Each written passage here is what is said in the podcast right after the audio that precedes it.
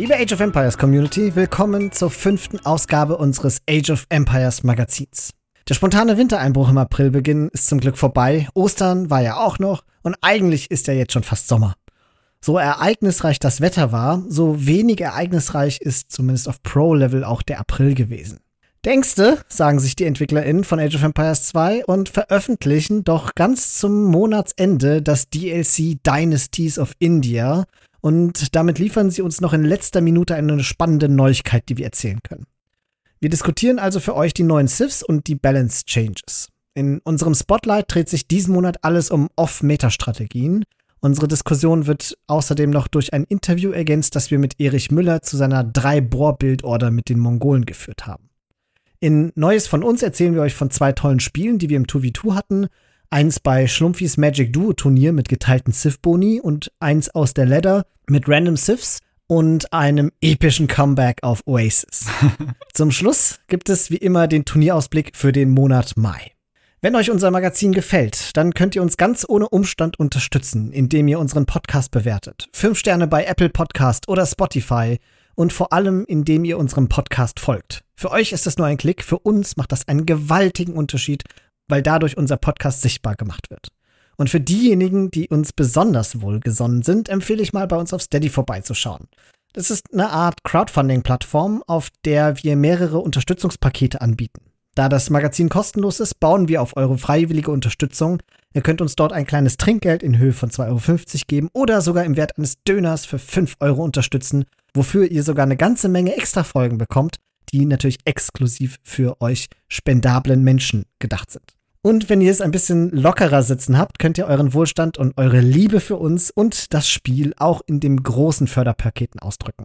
Den Link zu Steady findet ihr in der Folgenbeschreibung oder auch auf unserer Homepage www.startthegamerready.de. Herzlichen Dank an alle, die uns unterstützen und nun wünsche ich euch viel Spaß mit dem Magazin. Neuigkeiten. Am 28. April erschien das neueste DLC für Age of Empires 2 namens Dynasties of India, in dem drei neue indische Zivilisationen eingeführt und die bisher als Inder bekannte Zivilisation ein bisschen umgemodelt wurde. Die neuen Zivilisationen sind die Bengalis, eine Elefanten- und Schiffszivilisation mit starker Eco, die Dravidians, ebenfalls eine Seefahrerzivilisation, aber auch mit starker Infanterie, sowie die Gurjaras, eine Kamelkavallerie-Zivilisation mit starker Nahrungswirtschaft. Die ehemals Inder heißen ab jetzt Hindustanis und sind weiter eine wirtschaftsstarke Kamel- und Schießpulverzivilisation. Und ich sag's für den restlichen Teil dieser Neuigkeiten. Felix und ich kündigen an, dass wir diese ganzen indischen Begriffe und Namen und Technologien wahrscheinlich falsch aussprechen würden und bitten jetzt schon um Entschuldigung. Mit dem DLC kommen 23 neue Achievements ins Spiel und außerdem gleich drei neue Kampagnen. Die Kampagne um Babur, genannt der Tiger, in der ihr als die Tataren und Hindustanis spielen könnt und ein zerfallenes Reich wieder aufbauen werdet. Dann gibt's die Kampagne um Rajendra Kola, in der ihr als die Dravidianer die politischen Wirrungen von Südindien nachspielt. Schließlich könnt ihr in der dritten neuen Kampagne als Devapala die bengalische Zivilisation spielen, in der es um religiöse und politische Stabilität geht. Klingt für mich sehr spannend und nachdem wir das letzte Mal ja auch überraschend viel Spaß mit den neuen Kampagnen hatten, werde ich auch dieses Mal einen Blick hineinwerfen. Wer es noch nicht gehört hat, in Magazin Nummer 1 haben wir von der Jadwiga-Kampagne der Polen erzählt. Und jetzt werfen wir einen Blick auf die neuen Siths. Und bevor ich hier Felix zu Wort kommen lasse, rede ich einfach mal direkt weiter und stelle die alten Inder, also die Hindustanis vor. Die günstigeren Dorfbewohner sind tatsächlich gleich geblieben, dafür verlieren sie aber den Bonus, dass die Dorfbewohner schneller Fisch sammeln können. Das ist für Maps wie African Clearing besonders relevant. Bekannt waren Inder ja auch dafür, dass ihre Kamele und Husare wegen des Pierce Armor Bonuses super schwer zu töten waren und insbesondere gerne mal unter TCs gerannt sind, um zu raiden. Dieser Bonus fällt weg, dafür werden aber die Schießpulvereinheiten gestärkt, die jetzt plus eins plus eins Nahkampf- und Fernkampfrüstung dadurch erhalten. Und zwar ganz grundsätzlich, ohne dass man das irgendwie tecken muss. Dafür attackieren aber die Kameleinheiten jetzt 25% schneller, was, finde ich, ziemlich ordentlich ist und einen kleinen Kritikpunkt aufgreift, den ich schon immer hatte, nämlich, dass die Kamele mit ihrem Bonusschaden gegen die Ritter immer noch nicht stark genug sind. Der Teambonus wurde auch ein bisschen abgeändert. Der Bonusschaden der Kamele gegen Gebäude betrug ja früher plus 4 und wurde jetzt auf plus 2 gesenkt. Dafür betrifft er aber auch die Scoutline. Ganz neu hingegen ist das einzigartige Gebäude der Hindustanis, nämlich die Karawanserei. ich habe keine Ahnung, ob ich das schon wieder richtig gesagt habe. Das ist ein Gebäude, das man in der Imperialzeit bauen kann. Und dieses Gebäude heilt und beschleunigt Marktkarren, die maximal zehn Felder entfernt von diesem neuen Gebäude sich befinden. Das ist ja für ultra late Game dann. Also das ist ja, führt ja im Endeffekt dazu, dass du vom Effekt her mehr Pop Space of Trade hast und weniger Trade brauchst und dafür mehr Militär bauen kannst später. Das heißt, was das im Endeffekt tut, ist, dass du mehr Platz für Militär hast, weil du weniger Trade brauchst, nachdem du dir die Gebäude mal geleistet hast. Ja, ich glaube tatsächlich, dass die schneller sind, ist weniger das Wichtige, sondern ich kann mir vorstellen, dass wenn du so eine lange Linie von diesen Gebäuden hast, dann bist du ein bisschen besser geschützt vor, vor Raids in deiner Marktwirtschaft. Weil erstens können die Marktkarren schneller wegrennen vor den Husaren. Meistens sind ja Husare, die raiden. Und zweitens werden sie währenddessen geheilt, wenn man die sinnvoll platziert. Es kommt halt auf zwei Dinge an. Und die kann ich noch nicht sagen, weil noch ist das DLC zum Zeitpunkt dieser Aufnahme ja nicht raus. Erstens, wie hoch ist die Heilungsrate? Und zweitens, stackt es. Ja. Also, was passiert, wenn da der Radius von zwei oder drei oder sogar vier, fünf Gebäuden nebeneinander überlappend ist? Immerhin zehn Felder entfernt, da passen mal locker zwei, drei Gebäude hin, dass die sich überlappen können. Ja. So, was haben wir noch? Also die imperialen Kamelreiter behalten die Hindustanis, ihre Elefantenbogenschützen verlieren sie aber wegen einer anderen Zivilisation und stattdessen erhalten sie eine neue Unique Unit, das sind die Gulam. Das ist eine Infanterieeinheit, die einen langen Speer trägt und damit mehrere Einheiten gleichzeitig Schaden anrichten. Aber Obacht, Sie ist trotz des Speers schwach gegen Kavallerie und stark gegen Bogenschützen. Infanterie mit Bonusschaden gegen Bogenschützen. Das ist auch mal was Neues, oder Felix? Ja, haben die ein großes Schild oder sowas zufällig, damit es Sinn ergibt? Ich habe keine Ahnung. Weil das ist einfach eine total merkwürdige Entscheidung, finde ich. Das ist so unintuitiv. Ja, ich finde es auch unintuitiv und es wird uns wahrscheinlich auch noch ein bisschen. Naja, das Ding ist halt, wann benutzt du die eigentlich? Weil du musst die alle aus der Burg bauen. Das ist ja, ja eine Unique Unit. Also es könnte durchaus schwer werden, die so stark anzusammeln. Es ist halt die Frage, und das weiß ich halt zu diesem Zeitpunkt auch nicht, wie viel Pierce Armor die haben. Weil wenn die Bogenschützen kontern wollen, dann müssen die halt echt viel Pierce Armor haben. Also bis du von denen eine größere Masse angehäuft hast, hast du ja 60 Crossbowmen ja. als Gegner. Bin mal gespannt, wie das genau am Ende aussieht keine Unique Unit, aber dennoch eine neue Einheit, die den indischen Zivilisationen, also allen neuen, exklusiv ist, ist der gepanzerte Elefant, der als Belagerungswaffe eingeordnet wird und tatsächlich auch in der Waffenschmiede gebaut wird und die Ramme ersetzt. Das heißt, diese indischen Zivilisationen, die können allesamt keine Rammen bauen. Dieser gepanzerte Elefant, der kann in der Imperialzeit sogar zum Belagerungselefanten geupgradet werden. Eine Besonderheit haben sie, wie Traps können sie nur aus unmittelbarer Nähe konvertiert werden. Das finde ich super wichtig und bin sehr dankbar dafür, dass die EntwicklerInnen daran gedacht haben. Ja. Stell dir mal vor, du willst da jemanden rammen und auf einmal konvertiert da jemand deine ganzen Elefanten. Oh. Gut, bleiben für die Hindustanis also nur noch die Unique Text. Die frühere Ritterzeittechnologie Sultane wird zu Grand Trunk Road umbenannt. Ich weiß noch nicht, wie der deutsche Name sein wird behält aber denselben Effekt, nämlich dass jegliches Goldeinkommen 10% schneller generiert wird. Ich nehme mal an, diese Namensänderung soll einfach diese neue Identität der Hindustanis als Handelsvolk betonen. Passt ja auch zu diesem neuen Gebäude.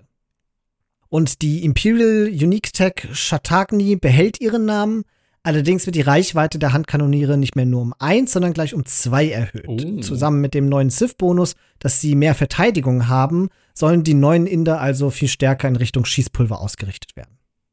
Sehr interessant. Denk mir bei den Schießpulverboni so immer so, oh, vielleicht wäre die da nützlich, aber ich werde die einfach trotzdem niemals bauen. Ja, ich weiß es nicht so ganz, weil ich meine, bei Indern war ja schon immer ein Ding, auch im 1v1 mit Helps einfach zu kontern. Ja. Weil Kamele halt komplett dagegen kaputt gehen. Aber wenn die Schießpulvereinheiten jetzt ein bisschen lukrativer sind. Ich glaube, wir spielen zu wenig 1v1, um Schießpulvereinheiten benutzen zu können. Im Team ja, ergeben die ja halt. nicht so viel Sinn. Es kommt ja nicht gerade oft vor, dass Gegner mit Double Infanterie auf einen losgehen. Und wenn doch, dann hat immer noch eine Archer. Ja, ich bin grundsätzlich ganz gespannt, weil du weißt ja, dass ich eigentlich sehr gern die Inder gespielt habe. Ja. Und das alles sieht mir aus, als würde ich die Inder in Zukunft nicht mehr so viel spielen. Ja, aber vielleicht sind ja die Gurjaras was für dich, weil die sind ja ausweislich ihrer Beschreibung eine Kavallerie- und Kamelzivilisation. Also quasi so ein bisschen Inder Plus. Nicht nur Kamele als Kavallerie, sondern auch noch was anderes. Aber gucken wir uns die mal an.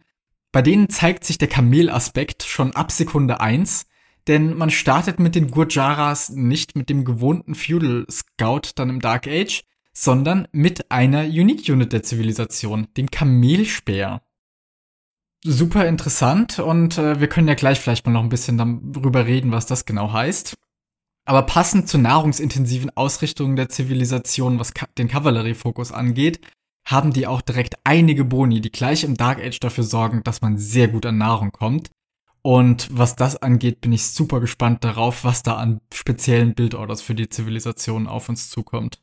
Denn die starten nicht nur mit zwei Büschen. Ich nehme mal an, dass die einfach so direkt beim TC spawnen werden, so ähnlich wie man das ja auch von Land Madness kennt. Sondern außerdem können die einfach Tiere wie Kühe oder Schafe in ihre Mühle packen, von wo aus dann unendlich viel Nahrung produziert wird.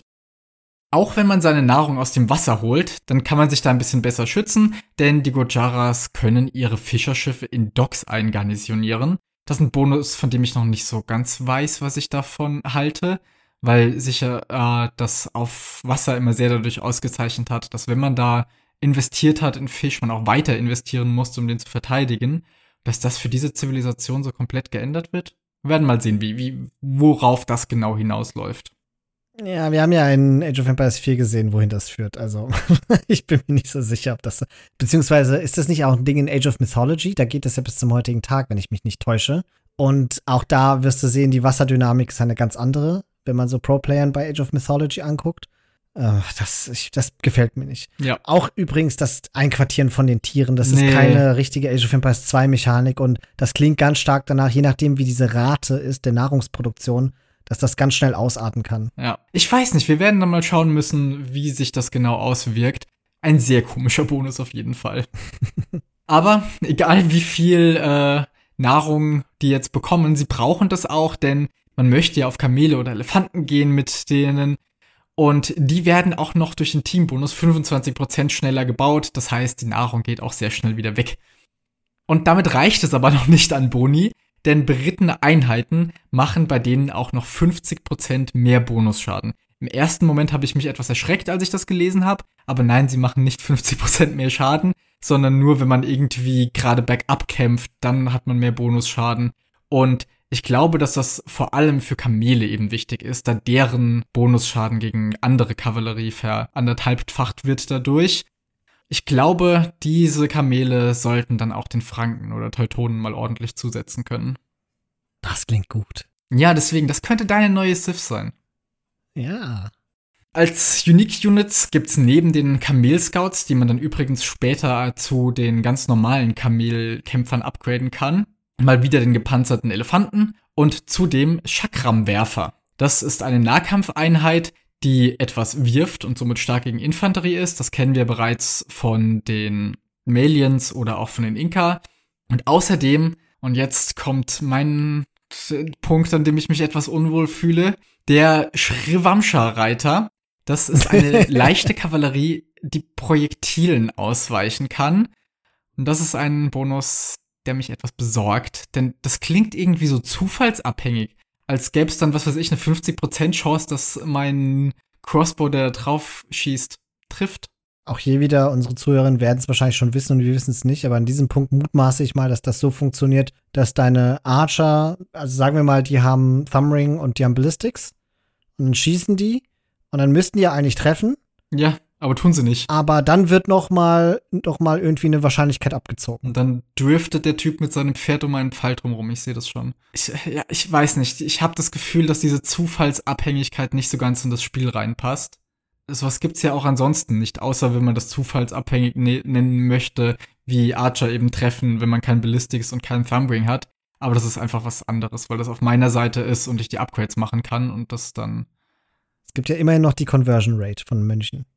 Ja, stimmt. Trotzdem, es, es fühlt sich falsch an. Vielleicht ist aber auch einfach nur der Archer-Spieler, der da aus mir spricht. Kommen wir zu den Unique Tags.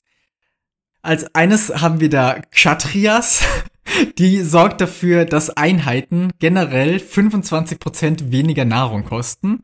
Und als andere Unique Tags haben wir die Frontier Guards. Das sorgt dafür, dass Kamelreiter und Elefantenbogenschützen plus vier Nahkampfrüstung haben. Und das klingt nach sehr viel Nahkampfrüstung.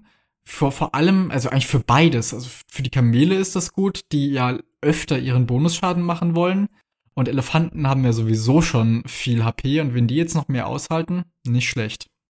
Ja, vor allen Dingen, das ist eine der wenigen Zivilisationen im Spiel, wo ich als Cav-Spieler tatsächlich beide Unique-Tags haben will. Ja, das gibt's selten, das stimmt. Also die, die kommen mir echt stark vor. Das könnte dann doch gerade was für dich in unseren Teamgames sein, weil wir haben hier echt starke Kamele. Die Sif hat zwar kein Pike-Upgrade, ist aber im Team vollkommen egal. Und wofür will man das auch haben? Solange Gold da ist, sind gerade die Kamele mit extra Bonusschaden ja mehr als genug.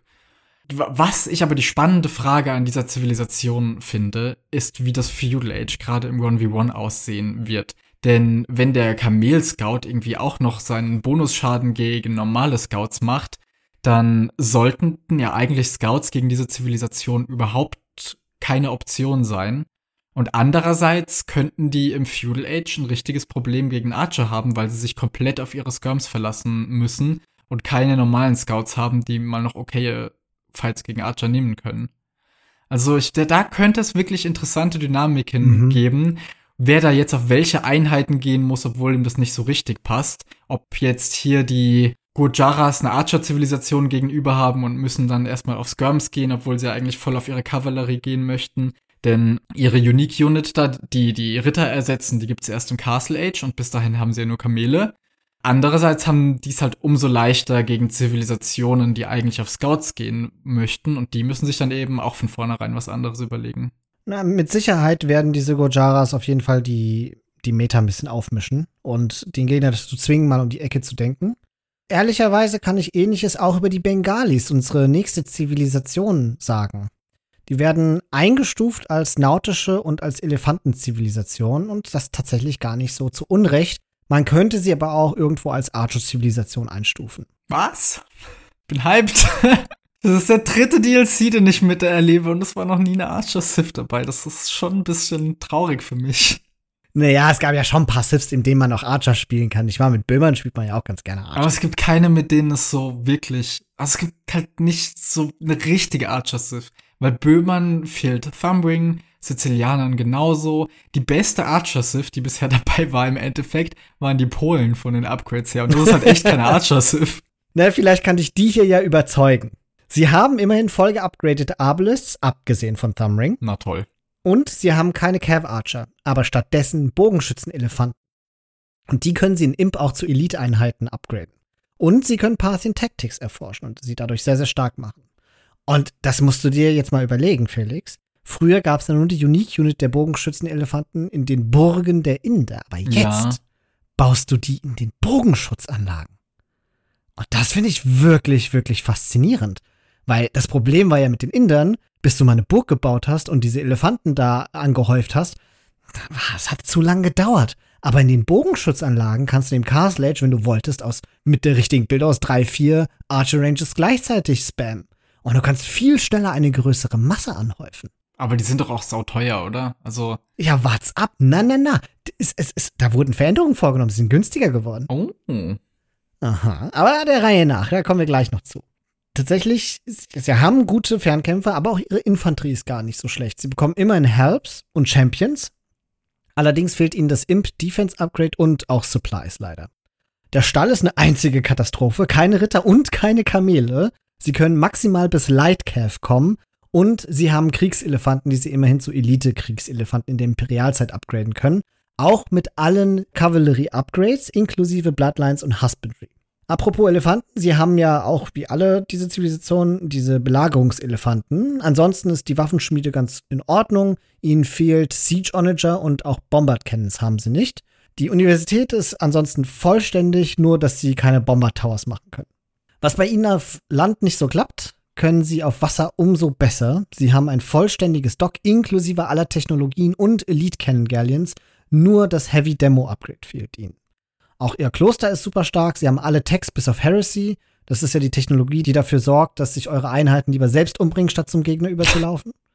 Und in der Burg fehlt ihnen übrigens Hordings, also Wehrgänge. Das heißt, sie können nicht nochmal 20% mehr Leben auf ihre Burg bekommen. Aber sie haben ja Masonry und Architecture. Und wenn wir jetzt einen Blick auf ihre Zivilisationsboni werfen, wird es noch interessanter, was die Elefanten angeht. Denn Elefanten erhalten bei ihnen 25% weniger Bonusschaden. Und sie sind, wie Teutoneneinheiten, schwerer zu konvertieren. Oh. Das heißt also, deine Elephant Archers sind super tanky. Aha. Und Spears und Skirms machen weniger Schaden bei ihnen. Oh, ich, ich, ich sehe diese Zivilisation irgendwie auf Oasis oder Black Forest vor mir. Und dann rollst du da einfach nur mit so einem Elephant Archer Haufen über die Map. Ist egal, wie langsam die sind, kommt eh keiner vorbei an dir. Und sonst waren ja Mönche immer der Konter gegen sie und mit der schlechteren ja. Conversion Rate könnte das tatsächlich jetzt Sinn ergeben, auf Elefanten zu gehen. Die Anspielung auf die große indische Bevölkerung, die ja die Innerzivilisation ja schon mit ihren Sith-Boni hatte, die findet sich auch hier wieder, denn jedes TC erschafft automatisch zwei Dorfbewohner, sobald man ins nächste Zeitalter kommt. Das kann ein fantastischer Eco-Boost sein, der gerade FC-Strategien sehr interessant macht. Und das passt zu deiner Bemerkung gerade eben, dass sie insbesondere auf geschlossenen Maps auch verrückte Strategien produzieren können. Äh, dann haben sie noch den Bonus, dass sich ihre Schiffe um 15 Lebenspunkte pro Minute heilen. Das finde ich ehrlicherweise vernachlässigenswert. Vielleicht irre ich mich auch, aber Feudalzeit, Feuerschiffe haben 100 HP, Galeeren 120 HP. Das scheint mir also insgesamt ein sehr moderater Bonus zu sein und ich erwarte ehrlicherweise nicht, dass das besonders Ausschlag geben wird. Höchstens bei Fischerbooten, die halt nicht gekillt wurden und danach nochmal volle HP bekommen. Ja, genau. Ich glaube, das ist so ähnlich, wie das bei den Polen ja auch der Fall ist. Ich habe, seit sie angekündigt wurden, bis zu diesem Moment, als ich gerade überlegt habe, wo ich das schon mal gehört habe, auch vergessen, dass es diesen Bonus gab. Aber die heilen sich ja auch so Stück für Stück, die Villager. Und das halt wirklich einfach nur, falls ein Villager irgendwie zweimal geradet hat und den ersten gerade so überlebt hat. Ja, wobei, das, also das habe ich schon immer als einen sehr tollen Bonus empfunden nicht völlig OP, aber durchaus nützlich, wenn man seine Wills microt und aufpasst, dass sie nicht sterben. Ja, genau. Und ich glaube, so ähnlich wird das hier dann mit den Fischerschiffen sein. Ja, das glaube ich halt nicht, weil die Fischer, also die Art und Weise, wie man mit den Booten kämpft und mit den, mit den Schiffen, ist halt, du sendest sie halt in die Schlacht, weißt du, und es geht ja immer darum, auch möglichst zu gucken, mit Demos zu arbeiten, ja. dann sterben die eh sofort. Ja. Oder du musst halt richtig hart micron. Aber andererseits ist es halt Militär, was sich hier regeneriert. Also halt auch die normalen Schiffe, wovon du ja auch echt viel hast. Und wenn dann irgendwie so ein richtig großer Stack da ist, dann darfst du halt nicht mehr aufs einzelne Schiff schauen, ja. sondern dass du dann halt in der Minute auf einmal, was weiß ich, das 30-fache davon regenerierst. Also dann sind da auf einmal schon mehrere hundert HP regeneriert worden. Das macht dann vielleicht schon eher mehr aus. Das, ja, das stimmt auch wieder. Also gerade weil du so eine großen Masse hast. Aber umgekehrt, um so eine Galeere voll zu heilen, brauchst du halt 10 Minuten. Ja. Und das ist eine Feudalgaleere. Das, ja, wenn man es dann halt so rechnet, dann hast du halt an HP nach einer Minute, was weiß ich, eine extra Galeere oder sowas, wenn deine Masse groß genug ist. Ja. Ich finde halt dafür, dass es eine nautische Zivilisation auch sein soll, die anderen Civ-Boni wie schneller schießende Feuerschiffe oder mehr HP ja. auf dem Ding und sowas, die finde ich alle besser. Auf jeden Fall. Also kommen wir zur Unique Unit der Bengalis und das sind sogenannte Ratas. Das ist ein Streitwagen, dessen Kämpfer zwischen Fern- und Nahkampf wechseln kann. Bin ich auch ganz gespannt, wie das funktioniert.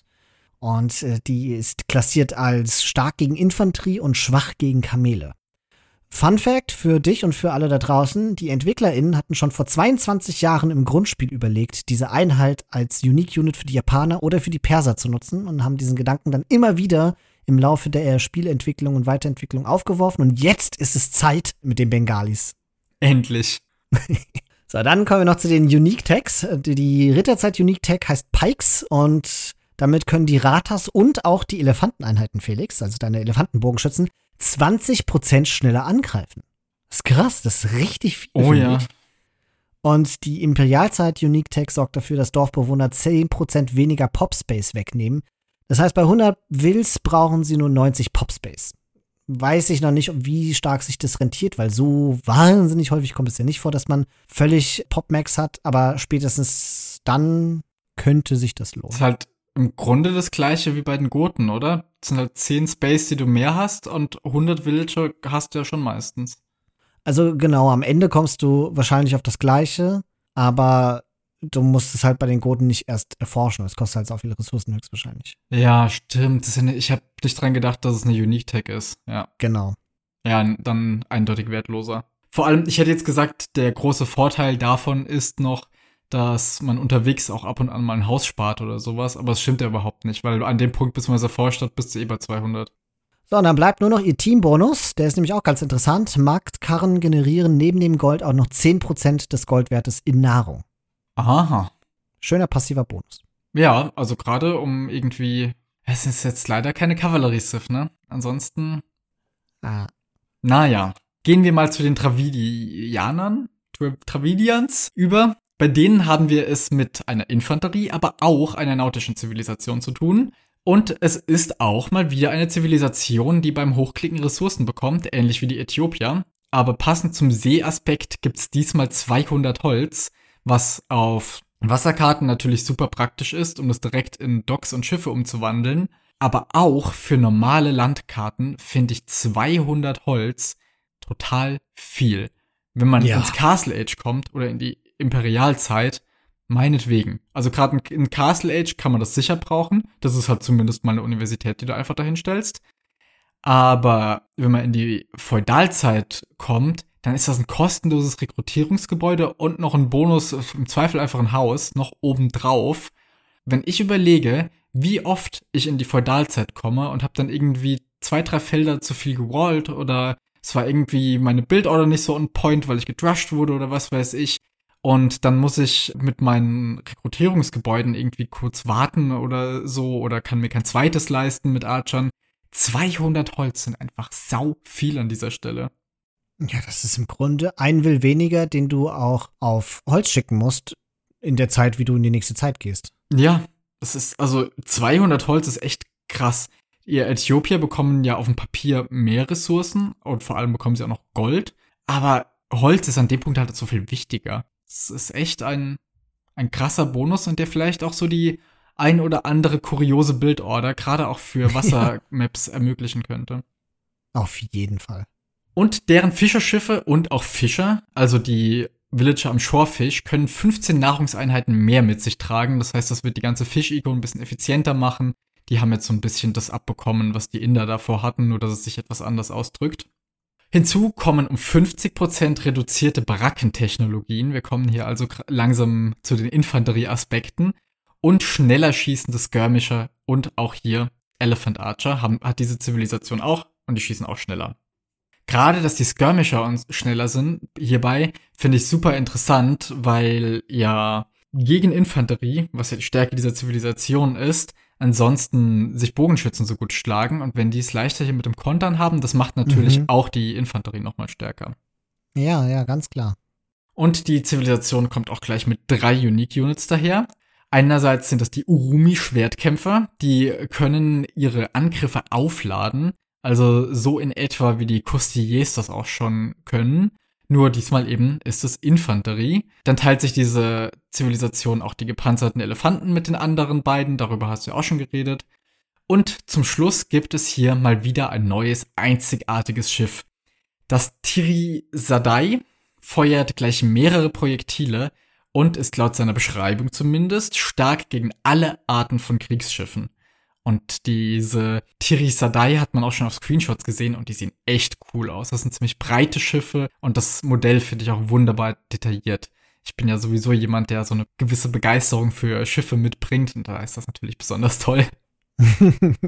Als Unique Tags gibt's mit den Medical Cores regenerierende Elefanten und mit Woods, Woods Stahl dass Infanterie und Kavallerie Rüstung ignorieren. Bei der, der Kavallerieaspekt ist sehr zu vernachlässigen hier in dem Fall. Warum das so ist, dazu kommen wir noch. Aber Infanterie, die Rüstung ignoriert, einerseits wirkt das so stark, aber auch das ist irgendwie so eine Unique Tag mit einem Bonus, wo ich noch gar nicht ganz einschätzen kann, wie sich das genau auswirkt. Weil die Infanterie hier eben sonst keine besonderen Stärken hat, außer dass sie eben voll geupgradet ist und man an die Upgrades in den Baracken leichter kommt. Aber sie haben jetzt nicht irgendwie mehr HP oder sowas.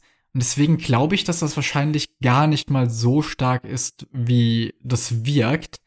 Einfach, weil zumindest meinem Gefühl nach diese Nahkampfrüstung gar nicht mal so relevant ist an vielen Punkten, wie Fernkampfrüstung das ist. Es ist schwierig zu sagen. Es, der einzige Punkt, an dem es ja eine Rolle spielt, ist, wenn man zum Beispiel gegen eine andere Infanteriezivilisation ja. spielt. Und dann ist dieses Civ halt besser. Nicht mal unbedingt. Das ist ja das Krasse. Weil ich hatte vorhin schon kurz in ein Spirit of the Law Video reingeguckt, wo es um diese Technologie ging. Da haben diverse Champions von unterschiedlichen Zivilisationen mit Infanterie-Boni zum Beispiel auf Paladine eingeprügelt.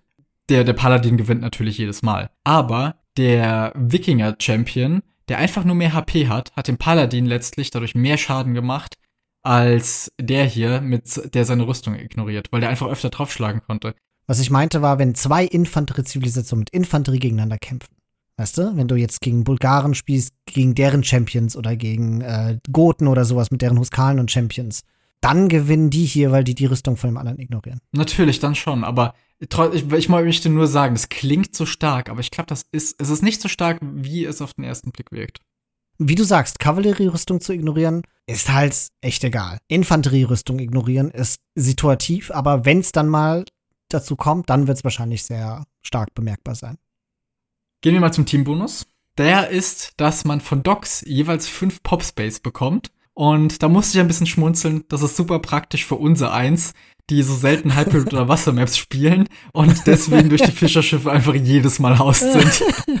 Ja, ich finde, das könnte jedes Civ übrigens haben. Ich denke auch, ja. Also, ich finde das insgesamt eine sehr interessante Zivilisation. Die kann ich mir super gut für Landings vorstellen, aber auch einfach auf Land mit der Infanterie. Gerade so die Kombination aus den Elefantenrammen zusammen mit der starken Infanterie, das hat bestimmt Potenzial, weil ja auch diese Elefantenrammen nochmal gegen Archer ein bisschen Schutz schaffen. Aber ich habe vorhin schon angedeutet, so stark hier die Infanterie ist, so schlecht sieht's mit der Kavallerie aus. Die können ihre Scouts bis zu Lightcav upgraden und haben ungeupgradete Battle Elephants. Das war's. Die haben nicht mal Bloodlines oder Husbandry für die Einheiten. Keine Knights, keine Kamele, gar nichts. Und auch das Cavalry Defense Upgrade geht nur bis zum Castle Age. Also die kann man vergessen. Also Elefanten ohne Husbandry, das ist ein Witz. Ja, vor allem die sind dann ja nicht mal so tanky, wenn die nicht mal ihr Upgrade bekommen, kein Bloodlines ja. haben und auch nur das Castle Edge Defense Upgrade bekommen. Ja gut, dann war's das mit den neuen Zivilisationen. Ich bin sehr gespannt, was da mit denen passieren wird. Die letzte Zivilisation, die du gerade vorgestellt hast, diese Travidianer, das ist die, mit denen ich am allerwenigsten anfangen kann. Da, da, da habe ich wirklich gar keine Ahnung, außer vielleicht auf Wasser und selbst da erscheinen sie mir nicht besonders, dass ich nicht weiß, wann ich sie spielen sollte. Die Gujaras, die du vorgestellt hast, da freue ich mich richtig drauf. Das klingt wie eine Sith, die für mich gemacht ist. Die Bengales, damit möchte ich dich unbedingt mal erleben, wenn du deine Tataren oder Hunnen 4 Archer Rangers Build Order einfach mal mit den super starken Elefanten hast. Das klingt fantastisch. Da tun sich Ideen auf, ja, die sehe ich jetzt schon in meinem Kopf sich entwickeln. Und anfangs dachte ich noch, ich trauere um die alten Inder, weil ich die so gern gespielt habe. Aber jetzt bin ich echt ganz freudig, was die Gujaras angeht. Ja, das ist auch so die, die Zivilisation, die ich am spannendsten finde von denen. Bei den ganzen anderen weiß ich einfach nicht so, so recht, wo, wo das hingehen soll. Bei den Travidianern, da kann ich mir irgendwie noch vorstellen, dass da Leute auf komische Sachen kommen. Aber dadurch, dass die auch nicht so richtige Eco-Boni haben, außer eben dem Holz, aber der, der ist dann halt auch nicht so leicht wieder in Nahrung umzusetzen. Zumindest dauert es eben seine Zeit. Und da man ja schon vielleicht auf die Infanterie gehen will, ich weiß es nicht so recht. Dann gibt's noch ein paar andere kleine Balance Changes, die ich jetzt einfach mal kurz erwähne, damit wir hier wieder auf dem aktuellen Stand im Magazin sind. Erstens, und da weiß ich noch nicht genau, wie ich das finde, aber ich glaube, eigentlich ist das sehr, sehr sinnvoll. Die Türme haben im Feudalzeitalter wieder mehr Leben, nämlich 850 statt vormals 700 Leben und das lässt Tower Rushs wieder etwas lukrativer werden. und Elefantenbogenschützen, das habe ich eben schon angedeutet, die sind günstiger. Sie haben aber auch ein bisschen weniger Leben, nämlich 50 Leben weniger und auch ein Pierce Armor.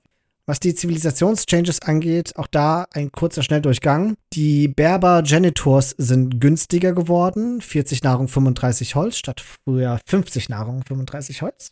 Die Böhmer verlieren den Zivilisationsbonus für billigere Klöster und Hufnisse machen 5 Schaden weniger. Finde ich auch vollkommen angemessen. Die Burmese haben einen neuen Sith-Bonus. Die Battle Elephants haben plus 1 plus 1 Rüstung. Hauda gibt ihnen jetzt nur noch plus 1 plus 1 statt plus 1 plus 2. Die Manipur-Kavallerie, also das Upgrade, kostet 400 Nahrung und 400 Gold statt vormals 650 Nahrung und 400 Gold. Das ist im Übrigen die Technologie, mit der sie plus 5 Bonusschaden gegen Archer machen. Wird immer noch eine Zivilisation sein, wo ich keine Ahnung habe, was ich damit tun soll. Äh, ich könnte mittlerweile was anderes sagen, aber dazu werden wir mehr in unserem Spotlight erzählen. Da habe ich ja die Burmese gespielt in unserem epischen Oasis-Spiel. Dann die Inkas haben einen neuen Teambonus. Plänkler und Speer haben jetzt plus zwei Line of Sight. Vorher konnten sie ja völlig sinnloserweise ihre Felder 100% schneller bauen. Imperial Camels machen jetzt acht Nahkampfschaden statt neun. Bei den Sarazenen hat sich auch was verändert, nämlich Zealotry ist eine Unique Tech, die im Castle Age erforscht werden kann und nicht mehr in der Imperialzeit. Das sorgt ja dafür, dass die Kamele 20 mehr Leben haben. Stattdessen haben sie eine neue Imperial-Technologie und das ist Counterweights, also Gegengewichte. Damit haben Mang und Traps plus 15% Angriffskraft. Das ersetzt die ehemalige Unique-Technologie Madrasa. Äh, das war ja die frühere Castle Age Unique Tech, mit der Mönchskosten 33% zurückerstattet wurden, wenn sie sterben. I like it. Die Sizilianer, deren Unique Tech ist teurer geworden, also Hauberg, das ist die Imp-Technologie. Damit erhöhen sich von Rittern ja plus 1 und plus 2 Verteidigung.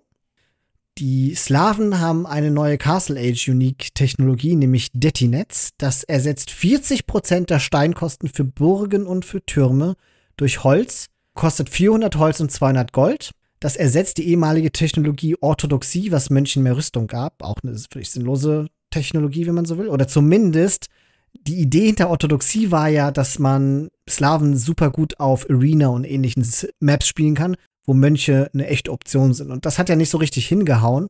Und der neue Bonus, Detinetz, also dass die Burgen günstiger sind, ist auch etwas, was ganz klar auf solche geschlossene Maps zugemünzt ist. Weil man erst eine Burg bauen muss, um diese Unique Tech zu erforschen, damit weitere Burgen mehr, weniger ja. kosten.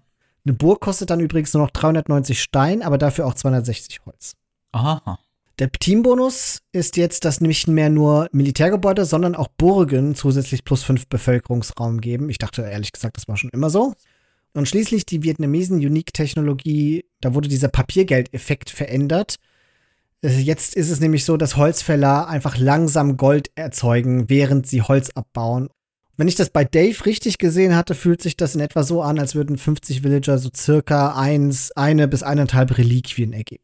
Ist nicht viel, aber ja. Da vor allem dafür, dass es eine Archer-Civ ist. Gefällt mir. Vietnamesen sind ja so eine meiner liebsten Zivilisationen, spiele ich ja immer wieder sehr gern. Das ist eine schöne Änderung. Mhm. Jawohl, und ich denke, im nächsten Magazin können wir ja vielleicht mal so ein bisschen Revue passieren lassen, was nach so einem Monat austesten, so unser Eindruck von den Balance Changes in den neuen Sips ist. Ja. Das war jetzt ein ziemlich langer Teil zu Neues von Age of Empires 2, aber ich denke, es hat sich auch gelohnt, mal im Detail darüber zu sprechen.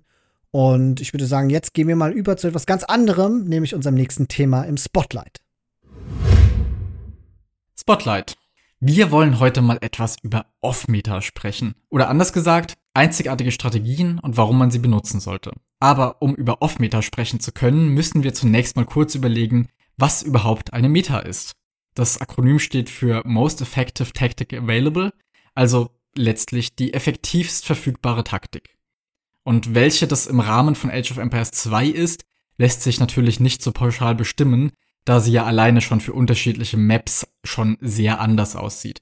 Beispielsweise haben wir Arena mit den üblichen Scout-Speer Mönchscharmützeln. Das ist ja was ganz anderes, als das auf anderen Maps der Fall ist, wie zum Beispiel auf Team Islands, wo sich kürzlich die Meta sehr geändert hat, hin von Rheinwasser dazu, dass jetzt immer einer zu landen scheint, ganz zu Christians und meinem Missfallen. Außerdem kann sich die Meta natürlich durch Balanced Updates ständig ändern. Tower Rushes beispielsweise sind ja mit den Balance Changes von DE nicht mehr so stark, wie das früher der Fall war und traten deswegen signifikant seltener auf. Und das wurde jetzt schon wieder geändert, so wir vielleicht dann doch wieder mit mehr Tower Rushes rechnen müssen in der Zukunft. Aber ich denke, trotz teurerer und langsamer gebauter Palisaden, dass sich die Angelegenheit ganz gut mit Walls Eco Archermasse zusammenfassen lässt. Off-Meta-Strategien sind also solche, die einen anderen Ansatz verfolgen als das übliche und erprobte und stattdessen eher auf unerwartete oder auch sehr spezifische Ansätze setzen. Das können bestimmte Zeitpunkte für Angriffe, Überraschungen oder aber auch ganz bestimmte Einheiten sein. Und so gibt es immer wieder bestimmte Leute, die ausprobieren, was Age of Empires nach all den Jahren noch an Unerprobtem hergibt. Mir fallen da auch direkt ein paar Namen ein. Nobuo ist mit seinem Inka Will Rush bekannt geworden, der ja sogar nach ihm benannt und kurz darauf rausgepatcht wurde. Survivalist zum Beispiel ist auch sehr bekannt dafür, viel rumzuprobieren und bisweilen auch in Turnieren oder Showmatches Zivilisationen oder Strategien zu spielen, die für Überraschungen sorgen. Und mit ihm hängt auch eine Einheit zusammen, die ich sehr mit Off-Meter verbinde, weil man sie normalerweise nie sieht, aber Spieler immer wieder versuchen, Nutzen aus ihr zu sehen. Christian, ich hab's dir schon vorher angekündigt, wir werden heute über Belagerungstürme sprechen. Oh Gott. Ich glaube, ich habe diesen Turm dreimal in der Kampagne gebaut. Das war's. ja, bei Survivalist erinnere ich mich da an ein Showmatch gegen T90, bei welchem er Belagerungstürme nutzte, um die ansonsten ja sehr langsamen teutonischen Ritter auf schnellem und sicherem Weg in die gegnerische Wirtschaft zu befördern. Ah. Auch andernorts hat er die schon öfter eingesetzt, um irgendwelche fragilen Einheiten schnell und sicher ans Ziel zu bringen. Beispielsweise, das habe ich auch jetzt in die Beschreibung gepackt, hat er das mal benutzt, um Shotel Warrior direkt an Archer dran zu fahren. das ist übel. Ja. ja.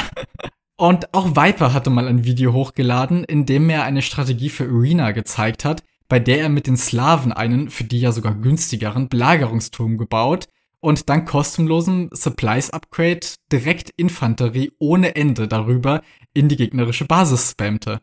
Das sind alles so Strategien. Es geht weit von der Meta weg, allein schon weil Belagerungstürme darin vorkommen. Aber die sind so unerwartet und haben trotzdem so einen gewissen Effekt. Das ist für mich so einfach der Inbegriff von Off-Meter. Und das Witzige ist, bevor ich all diese Sachen gesehen habe, hat auch jemand im Ranked was ganz ähnliches gegen mich getan und auch meine Walls, hinter denen ich damals friedlich boomen wollte, einfach mit einem Belagerungsturm überquert, in den schon Berserker eingeladen waren. Das kam, wie für Off-Meter üblich, unerwartet. Überraschen und dadurch einen Vorteil gewinnen. Im Übrigen gilt das ja auch für die Erzählung aus einem der letzten Magazine, in denen wir berichtet haben, wie Christian auf Team Islands einen TC-Drop zum Opfer fiel und bis zu einem gewissen Grad gilt es vielleicht sogar für unsere Lombardia-Strategie, von der wir ja auch schon erzählt haben. Denn auch hier verkehren wir ja eine doch eher defensiv angelegte Map ins Gegenteil. Es ist also, würde ich sagen, ganz oft dieses Prinzip, dass man einfach etwas tut, womit der Gegner nicht rechnet, was, wenn man damit rechnen würde, auf jeden Fall abzuwehren wäre, denn so ein Belagerungsturm geht ja an sich leicht kaputt. Aber wenn der da angerollt kommt und es ist einfach schon eine Einheit drin, hast du jetzt eben keine Zeit mehr, irgendwas dagegen zu kontern. Ja. Denn die Dinger sind ja auch echt schnell unterwegs, wenn die vollgeladen sind. Und deswegen ist das für mich einfach so der Inbegriff von Off-Meter, weil das etwas ist, was aus gutem Grund nie gespielt wird. Aber wenn jemand das gezielt einsetzt, kann es eben doch aus komischen Gründen funktionieren. Weitere Dinge, die ich auch noch mit Off-Meter verbinde, sind Elefanten. Mal gucken, ob das so bleibt, dass das Off-Meter ist. Ist auch ja, eine sehr coole Einheit, bei der immer wieder versucht wird, sie nützlicher zu gestalten, als ihre langsame Geschwindigkeit und die hohen Kosten das eigentlich erlauben. Aber die Versuchung, bei jeder Gelegenheit irgendwie auf Elefanten zu gehen, ist halt schon groß. Erinnerst du dich an die ganzen Spiele, wo ich sage, hm, vielleicht gehe ich mal auf Elefanten und du so, nein, bitte nicht. ja, genau das ist es halt. Aber auch ich hatte schon eins gegen eins mit Vietnamesen, wo ich irgendwie einen großen Vorteil hatte und gesagt habe, ich könnte, und ab und an habe ich es gemacht. und das gleiche gilt irgendwie auch für die Fetoria, glaube ich. Das ist ein Gebäude, was super cool klingt, aber letztlich doch oft total ineffizient ist. Aber es versucht doch regelmäßig wieder jemand irgendeine Bildorder darum aufzubauen. Ja. Hast du auch irgendwie so bestimmte Einheiten oder Gebäude, bei die du direkt an Off-Meter denkst? Oh Gott, ja, schon so ein bisschen. Also ich finde, viele der eher besondereren Einheiten, so wie Step Lancers.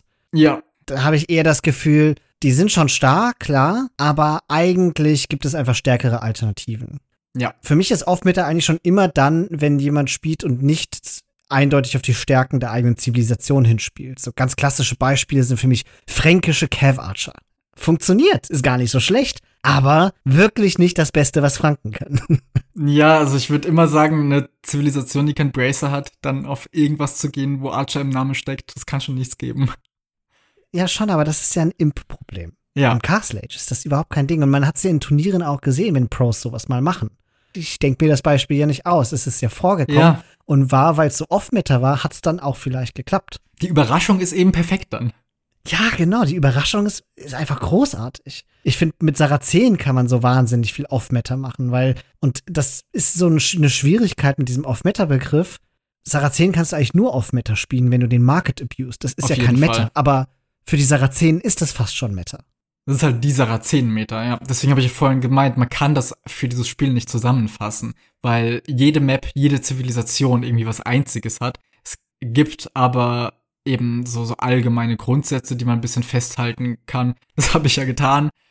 Aber so im Allgemeinen kann man jetzt nicht sagen, das ist das, was immer gespielt wird. Etwas, wo ich auch sofort an Off-Meta denken muss, ist tatsächlich der Huang Rush. Ja, Und auch da wieder, er spielt ja ganz klar auf die Vorteile der Zivilisationen. Aber was das Ganze auf Meta macht, ist die schiere Aggression und das All-In, das Huang benutzt, wenn er da einfach im Castle Age eine ganze Weile lang aufhört, Villager zu produzieren. Das ist der große Off-Meta-Teil. Das, das ist der Wahnsinn. Dagegen anzukämpfen ist die Hölle. Das sagen ja auch alle Pros. Ja, und de deswegen war ich mir gar nicht sicher, ob ich es hier aufnehmen sollte in das Stück, weil es schon so gut funktioniert, dass man überlegen könnte, ob das für Kelten mittlerweile fast Meta ist. Also Genau. es ist ja mittlerweile so etabliert, dass man fast sagen könnte, es gibt Situationen oder Matchups, wo das der richtige Weg ist, Kelten zu spielen.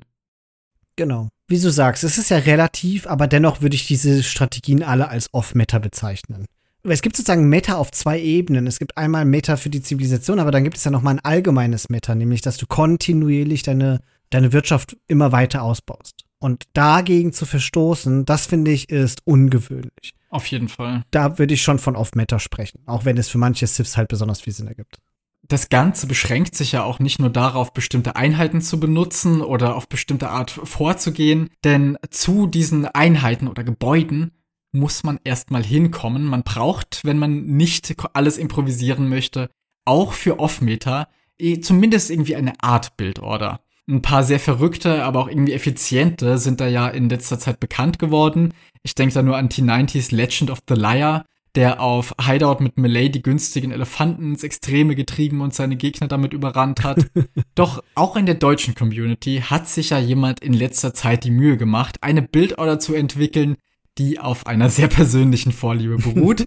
und dazu hat Christian sogar ein Interview geführt mit niemand geringerem als Erich Müller. Und das hören wir uns jetzt mal gemeinsam an. Liebe HörerInnen, ich freue mich, euch Erich Müller vorstellen zu dürfen, einen deutschen Age of Empires 2 Spieler, der zurzeit mit einem ILO von, sagen wir mal, über 1600 unterwegs ist und vor kurzem sogar einen neuen Rekord für sich aufgestellt hat und die 1750 geknackt hat. Und dessen Markenzeichen ist, da kann man ja jetzt drüber streiten, wie cool das ist, das Layman. Und äh, ich nehme diesen Spieler als jemanden wahr, der erstens gerne auch mal auf Meta spielt und zweitens stets die Ruhe bewahrt. Dafür bewundere ich ihn sehr. Selbst wenn er mit einem Haufen Crossbows gegen drei Mangen gleichzeitig micro. Hallo Erich. Guten Morgen. Wie steht so meine Beschreibung von dir? Würdest du dich auch als Off-Meta-Spieler bezeichnen oder würdest du deinen Spielstil ein bisschen anders charakterisieren? Ja, ich würde sagen, ich würde mich nicht zwingend als, als Off-Meta-Spieler bezeichnen, aber äh, da die Meta ja oftmals auch einfach langweilig ist und ich auch nicht 20 Mal hintereinander das gleiche spielen möchte, habe ich auch einfach mal Bock, manchmal was Neues auszuprobieren. Daher das Gelähme und die kreativeren Strategien.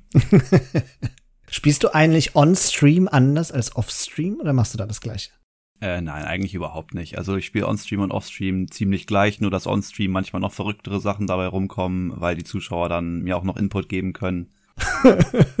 Input im Sinne von, guck mal, da ist ein Bohr oder? Zum Beispiel im Sinne von, da ist ein Bohr oder hey, ich habe Lust, heute mal wieder einen Tato Rush zu sehen. Sowas in die Richtung. Wir hatten im vergangenen Magazin ein kleines Spotlight auch gemacht zum Laming. Und das kam ja auch so ein bisschen durch dich, oder was heißt ein bisschen, es war sogar angeregt durch dich. Und ich hatte es ja schon gesagt, du bist relativ bekannt dafür, dass du lamest. Mich würde mal interessieren, wann das bei dir eigentlich begonnen hat. Warst du von Anfang an jemand, der gesagt hat, oh, feindliches Bohr, das muss ich mir schnappen? Oder kam das erst mit der Zeit? Angefangen bei mir hat das damit, dass ich angefangen hatte, MBL zu gucken, der ja sozusagen unter den Pros dafür bekannt ist, oder zumindest früher bekannt war, viel gelamed zu haben. Man sagt ja nicht umsonst, dass MBL auch für, für Master Ball Lamer steht. und ich fand die Mechanik eigentlich, als ich das das erste Mal gesehen habe, ganz cool. Und da ich ja auch schon immer eine überdurchschnittlich hohe APM hatte, die man sonst in der dunklen Zeit irgendwie nicht so verarbeiten konnte, dachte ich mir, okay, warum nicht so? Und hat dann halt angefangen, das Lame mal ein bisschen zu üben, habe mich dann tatsächlich gegen die KI hingesetzt und äh, irgendwie immer nach fünf Minuten das Spiel neu gestartet und einfach immer nur dieses Lame geübt, bis es dann funktioniert hat. ja, ich würde sagen, mittlerweile habe ich es ganz gut drauf. Ähm, ich mache es ja natürlich auch nicht jede Runde, aber es ist eine Spielmechanik meiner Meinung nach. Ja, ich habe kein Problem damit, wenn man mich lamet. Macht einfach Spaß. Der Anlass für das heutige Interview ist ja, dass du vor kurzem eine neue Bildorder für die Mongolen entwickelt hast, die den schicken Namen drei Bohr Bildorder trägt. der, Na der Name ist da ja schon Programm und du hast auch ein YouTube-Video gemacht, in der du das, die Bildorder erklärst und das Video werdet ihr, liebe HörerInnen, auch in der Folgenbeschreibung finden, damit ihr es euch angucken könnt und, wenn ihr denn möchtet, auch lernen könnt. Bitte erklär uns doch mal, wie die Bildorder so ungefähr abläuft und inwiefern da die Stärken der Mongolen zu tragen kommen. Genau, ja, das hast du ja schon vorweggenommen, also die drei Bohr-Build-Order. Das klingt natürlich erstmal ein bisschen komisch, weil eigentlich startet man ja auf den meisten offenen Karten nur mit zwei Wildschweinen. So, das dritte kommt also logischerweise vom Gegner. Das, Thema ist ja auch Laming. Ein essentieller Bestandteil der Build-Order ist es, dem Gegner ein Wildschwein zu klauen. Und die Stärken der Mongolen spielen da insofern besonders gut rein, weil der Speer zwei Sichtweite mehr hat. Das heißt also, die Chance beim Gegner ins Dorfzentrum reinzurennen ist kleiner, man findet seine eigenen Ressourcen schneller, man findet die gegnerischen Ressourcen schneller. Man kann den gegnerischen Scout ausweichen, wenn er einem irgendwie in die Nähe läuft, weil man selber eine größere Sichtweite hat als der Gegner. Das bedeutet also, der Gegner kann, wenn man das ja alles äh, koordinieren kann, kriegt er gar nicht mit, dass man überhaupt vorne ist. Und der zweite Bonus der Mongolen, der da 1A mit reinspielt, ist halt eben, dass die Jäger 40% schneller arbeiten. Das heißt also, von den gelähmten Ressourcen kommt die Nahrung auch noch 40 Prozent schneller rein, was ja eben genau das ist, was wir uns zunutze machen, um eben mit einer Population von 21 fast Karte spielen zu können. Und ja, gut, der zweieinhalbste Bonus, sag ich mal, ist halt eben, dass man Mangudai hat als Mongole, die ja nun mal auch noch mal verdammt stark sind. Genau, das ultimative Ziel ist es also, unfassbar schnell in die Ritterzeit zu kommen. Ich habe jetzt gesehen, deine Bildorder, da darf man mit einer Ritterzeit von knapp 13,5 Minuten rechnen.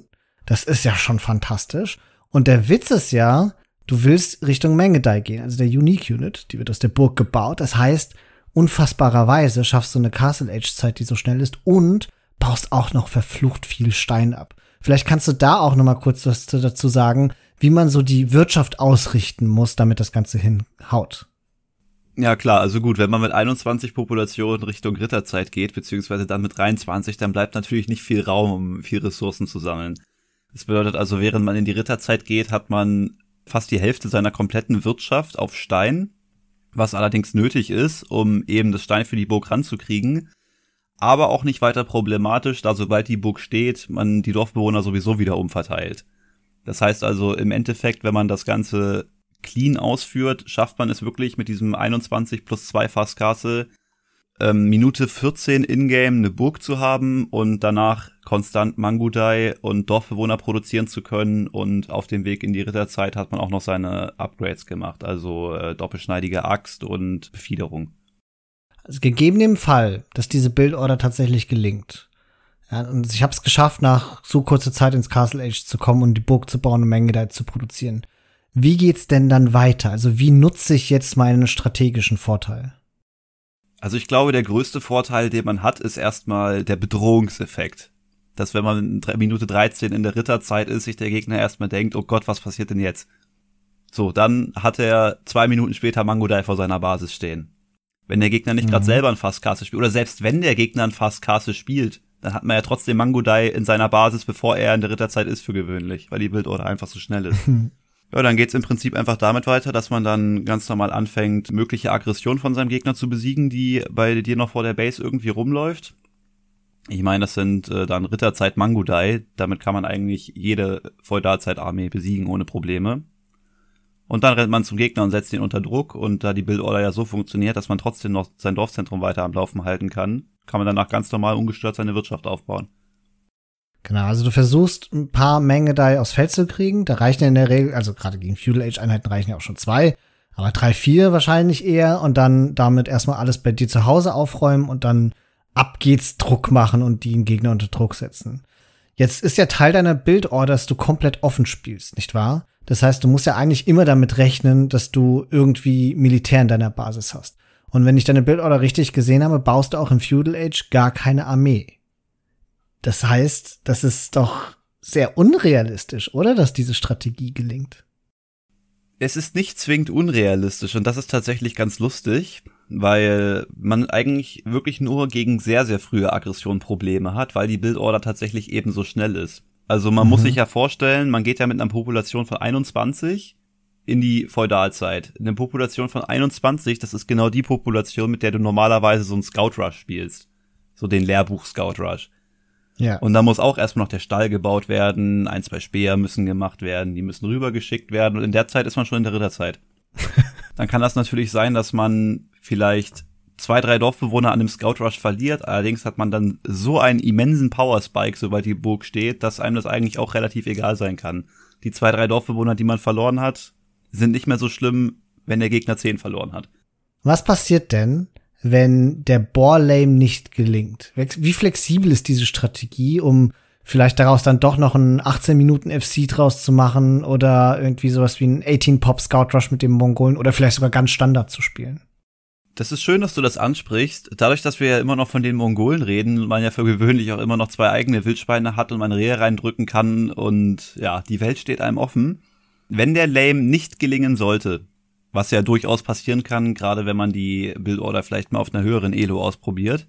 Dann macht das eigentlich überhaupt nichts. Die Bildorder, so wie sie ist, kann man da nicht mehr spielen, aber es sind halt immer noch Mongolen, die ihre normalen Ressourcen zur Verfügung haben. Das bedeutet, man kann ohne Probleme Man at Arms Archer spielen, man kann immer noch ein Drush FC spielen normal, man kann immer noch Scouts spielen, man kann Straight Archer spielen, also wirklich, man kann ja mit Mongolen eigentlich alles machen.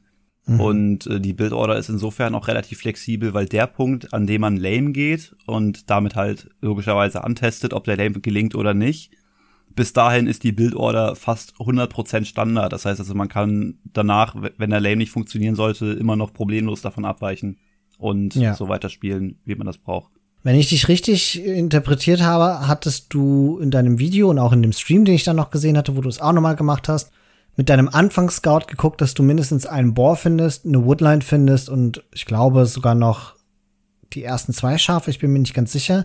Und vor allen Dingen hast du danach weiter mit den Schafen gescoutet, bist dann aber direkt zum Gegner gegangen. Was ist denn das Mindestmaß an Informationen, die du zu Hause haben musst, bevor du deinen Scout losschickst, um zu lamen? Es ist lustig, dass du die Woodline nur, nur die, dass du gesagt hast, nur die Woodline und die Schafe und das erste Board. Tatsächlich ist das Mindestmaß an Informationen wirklich nur das allererste Wildschwein. Also logischerweise die vier Schafe, mit denen man startet und das allererste Wildschwein. Mhm. Dann rennt man sofort los. Dadurch, dass man natürlich den mongolischen Scout hat, der eine größere Sichtweite hat, passiert das natürlich sehr gerne mal, dass man dann doch noch mal direkt das zweite Wildschwein findet oder extra Schafe oder halt eine Woodline oder die Bären oder was weiß ich. Ähm, ist natürlich alles sehr hilfreich, aber wird tatsächlich nicht benötigt. Also, um die Frage zu beantworten, Mindestmaß an Informationen, lediglich das erste Wildschwein. Krass. Super aggressiv. Aber klar, das erhöht natürlich die Wahrscheinlichkeit, dass du das Ball lähmst. Stark. Okay. Wenn ich dich in der Ladder sehe und dir begegnen sollte und ich sehe, du hast die Mongolen bekommen, da hast du natürlich was zu beweisen, als hier der Begründer der drei Bohr Bildorder. Denke ich mir zumindest. Also weiß ich, was kommt. Wenn ich das herausfinde oder wenn ich mir das denken kann, was sind denn jetzt die Schwächen deiner Strategie konkret? Wir hatten ja schon gesagt, sehr frühe Aggression. Was noch und wie kann ich sie dann ausnutzen, um dich zu besiegen? Genau, also die Schwächen der Bildorder sind die frühesten Formen der Aggression. Heißt, ich habe mir vorgestellt, ich habe noch nicht dagegen gespielt mit der Bildorder, aber ich kann mir vorstellen, dass so praktisch der perfekte Konter ein Drush Fast Castle ist weil mhm. man dann halt eben die Milizsoldaten in der Basis hat, die einen lange genug ablenken und, und während du dann selber hinterher deinen eigenen Fasskastel machst und dann zum Beispiel in äh, Ritter gehst oder vielleicht sogar noch besser Crossbows. Das kann ich vorstellen, äh, kann ich mir vorstellen, dass es gut funktioniert. Und ansonsten, ja, man muss es halt scouten und auch irgendwie erwarten. Wenn man gerade in die Feudalzeit kommt und dann irgendwie beim Gegner sieht, dass der mit 10 auf Stein ist, dann weiß man ja schon, dass irgendwas nicht stimmt. das heißt also, ich kann, ich kann mir auch vorstellen, dass ein Tower Rush funktionieren könnte. Ähm, mhm. Ich muss mal überlegen, gegen was ich damit bisher gespielt habe. Straight Archer können auch funktionieren, wobei da meistens nicht früh genug, ja, viele genug von da sind, um die Strategie tatsächlich zu gefährden. Ja. Ich habe ja gegen äh, in einem Community-Spiel gestern noch gegen einen 2K-Spieler gespielt und auch diese Strategie ausgepackt. Und die Burg ist tatsächlich hochgegangen. Und das, ich habe auf dem Weg, bis ich die Burg stehen hatte, ich glaube, drei oder vier Dorfbewohner verloren gegen Straight Archer. Wahnsinn. Natürlich habe ich dann mit der Strategie an sich verloren, aber gut. Das war auch ein 2K-Spieler. Selbst eine gute Build-Order kann keine 300, 400 Elo-Differenz ausgleichen. Wenn ich diese Strategie nicht in einem 1v1, sondern im 2v2 anwenden wollte, welche Rolle sollte dann mein Teammate einnehmen, damit alles so funktioniert, wie ich mir das vorstelle? Also erstmal, um das vorwegzunehmen, die Build-Order funktioniert auch in Teamspielen ziemlich gut. Und der Teamkamerad, also jetzt in einem 2v2 angenommen, oder die Teamkameradin sollte die Rolle der Nahkampfkavallerie einnehmen, also im Idealfall Ritter. Da, obwohl man ja selber Kavallerie spielt in Form der Mangudai, man ja trotzdem der Range-Spieler ist. Das bedeutet also, man braucht irgendwas, um zu tanken, irgendwelche stärkeren Einheiten, also dann halt zum Beispiel Ritter im Idealfall spielt die Pocket dann eben auch noch Scouts oder so in der Feudalzeit, damit sie, sie einen notfalls irgendwie noch decken kann, falls alles schief gehen sollte, damit man die Bildorder trotzdem durchgezogen bekommt. Okay, und du hast ja jetzt schon fast schon Late Game gesprochen, wenn wir hier von einer 13-minütigen Castle Time sprechen. also Ritter, der ist ja damit fünf, erst bestenfalls fünf Minuten später mit Rittern da, da hast du ja schon deine Burg gebaut. Also würdest du sagen, dass de, dein Teammate dann auf jeden Fall versuchen sollte, Scouts zu bauen, um dich zu decken, während du angegriffen wirst, damit du kein Militär bauen musst. Ja, auf jeden Fall. Also eine 13 Minuten äh, Castle Age Time, das kann man eigentlich mit kaum einem Volk nachmachen, mit so viel Ressourcen dann noch. Ja. Ähm, deswegen sollte die Pocket auf jeden Fall erstmal auf Scouts gehen. Auch einfach, weil man mit Mongolen ja immer der Erste in der Ritterzeit sein wird, wenn man das so spielt. Und ist ja auch gar nicht der Anspruch der Teamkameraden sein sollte, da mitzuhalten. Der Sinn der Bildorder ist es halt eben, sehr schnell eine Burg stehen zu haben, wodurch man ja auch nochmal seine eigenen Ressourcen absichern kann und eben dieses Zeitfenster von ja, fünf, sechs, sieben, acht Minuten auszunutzen, indem man eben Mangudai hat und der einzige in der Ritterzeit ist und dann halt eben ungestört seine Wirtschaft aufbauen kann. So, und wenn man dann seine zehn Mangudai zum Beispiel äh, produziert hat und dann die Pocket noch mit ein paar Rittern dazukommen, dann ist es schon wirklich eine sehr, sehr starke Combo fürs Early Castle Age. Was machst denn du, wenn du diese Strategie spielst und tatsächlich getower rushed wirst? Du wirst dich ja wehren müssen, im Grunde ist es doch automatisch ein Todesurteil für diese Strategie, oder? Da du kein Militär hast, wirst du dich mit Türmen verteidigen müssen und dann wiederum wirst du dir deine Burg nicht leisten können. Also heißt es doch, wenn jemand Tower rusht, musst du von der Strategie abkehren. Oder habe ich einen Denkfehler? Nee, klingt richtig. Ich muss mit Türmen reagieren und es ist ein Todesurteil für die Strategie. Es dürfte aber wahrscheinlich auch gleichzeitig ein Todesurteil für meinen Gegner sein, weil ich ihm wahrscheinlich zu dem Zeitpunkt, wo die Türme anfangen zu kommen bei mir, schon 500, 600 Stein voraus bin. Das heißt, eigentlich denkt man, der Tower Rush könnte hilfreich sein, aber in Wahrheit schießt man sich damit ins eigene Knie. Dann kann man einfach abweichen, irgendwas anderes spielen und der Gegner hat sich damit mehr verletzt, als, als er dich verletzt hat. Und das führt mich zu meiner These. Ich glaube, diese Strategie, die ist schon ganz cool und fancy und auch sehr eindrucksvoll und super spannend zu gucken, weil man wissen will, ob es klappt oder nicht. Aber mein Gefühl ist schon, dass das gar nicht so sehr davon abhängt, ob du das alles richtig machst, ob die Strategie erfolgreich ist, sondern vielmehr davon abhängt, ob der Gegner das zulässt. Und ich glaube, die wahre Kunst an dieser Strategie, und das ist ja bekannterweise, und so nehme ich dich ja auch als Spieler wahr, ganz klar deine Stärke, sehr schnell zu reagieren, sollte irgendwas nicht hinhauen und adaptiv zu spielen und eine Strategie zu ändern. Weil man kann sehr gut den Gegner zu, naja, fast schon Panikreaktionen baiten, wenn der sieht, dass du da mit zehn Leuten Stein sammelst wie ein Irrer. Und wenn du dann noch gut reagierst, dann hast du auch wieder einen Vorteil. Würdest du das auch so sehen? Also ja, da hast du recht, mit der Strategie kann man eben auch an jedem Punkt davon abweichen und noch irgendwas anderes spielen, was dann eben noch besser auf den Gegner reagieren kann. Aber der Witz an der Strategie ist ja eben, sich wirklich diese, diese Stärke von den Mongolen so extrem auszunutzen, um solche mhm. Zeiten eben spielen zu können. Eben noch mit Burg und konstanter Produktion, was ja sonst wahrscheinlich sehr schwer möglich wäre. Aber ja, wie du, wie du schon sagst, mit der Strategie, wenn irgendwas schief geht, man kann an jedem Punkt problemlos abweichen. Man muss das nicht so spielen. Also gut, Erich, vielen Dank, dass du uns da mal durchgeführt hast. Ich finde die Bildorder sehr unterhaltsam, auch weil sie mir riskant vorkommt und sie dadurch ziemlich spannend ist. Ich habe zu danken für die Einladung. Du hast es ja mittlerweile geschafft, eine ziemlich coole Community um dich herum aufzubauen. Streamst regelmäßig vor, sagen wir mal, 50 bis 100 Leuten. Du kennst Botkin Arrow, den viele von euch da draußen ja durch seine YouTube-Tutorials kennen könnten. Und spielst auch ganz gerne mal Teamgames mit anderen halbwegs bekannten deutschen Spielern. Zum Schluss würde ich dich gerne fragen, welchen Stellenwert eigentlich Age of Empires zurzeit für dich so einnimmt und was deine Ambitionen für die Zukunft sind. Also Age of Empires nimmt tatsächlich einen sehr hohen Stellenwert für mich ein was hauptsächlich daran liegt, dass das eins der ersten Spiele ist, die ich jemals überhaupt gespielt habe. Ach, krass. Ja, die Story habe ich im Stream auch schon ein paar Mal erzählt. Und zwar mein, mein, mein Cousin, der Jake AOE, wie er im Internet heißt, der spielt ja auch Age of Empires und der hat mich damals, als ich bei ihm war, da war ich sechs Jahre alt, hat er mir das Spiel das erste Mal gezeigt. Mhm. Also für den Kontext, ich bin mittlerweile 20, das heißt, das ist 14 Jahre her. Und seitdem habe ich das eigentlich immer gespielt, so on-off. Also ich habe mich damals direkt in dieses Spiel verliebt und ich weiß noch, dass ich damals stundenlang daran saß und versucht habe, die Barbarossa-Kampagne auf, auf Standard äh, irgendwie zu schaffen. Aber ich habe es nie hinbekommen. Und genau, dann habe ich das immer so on-off gespielt, halt Casual, Kampagnen, paar KI-Spiele und so.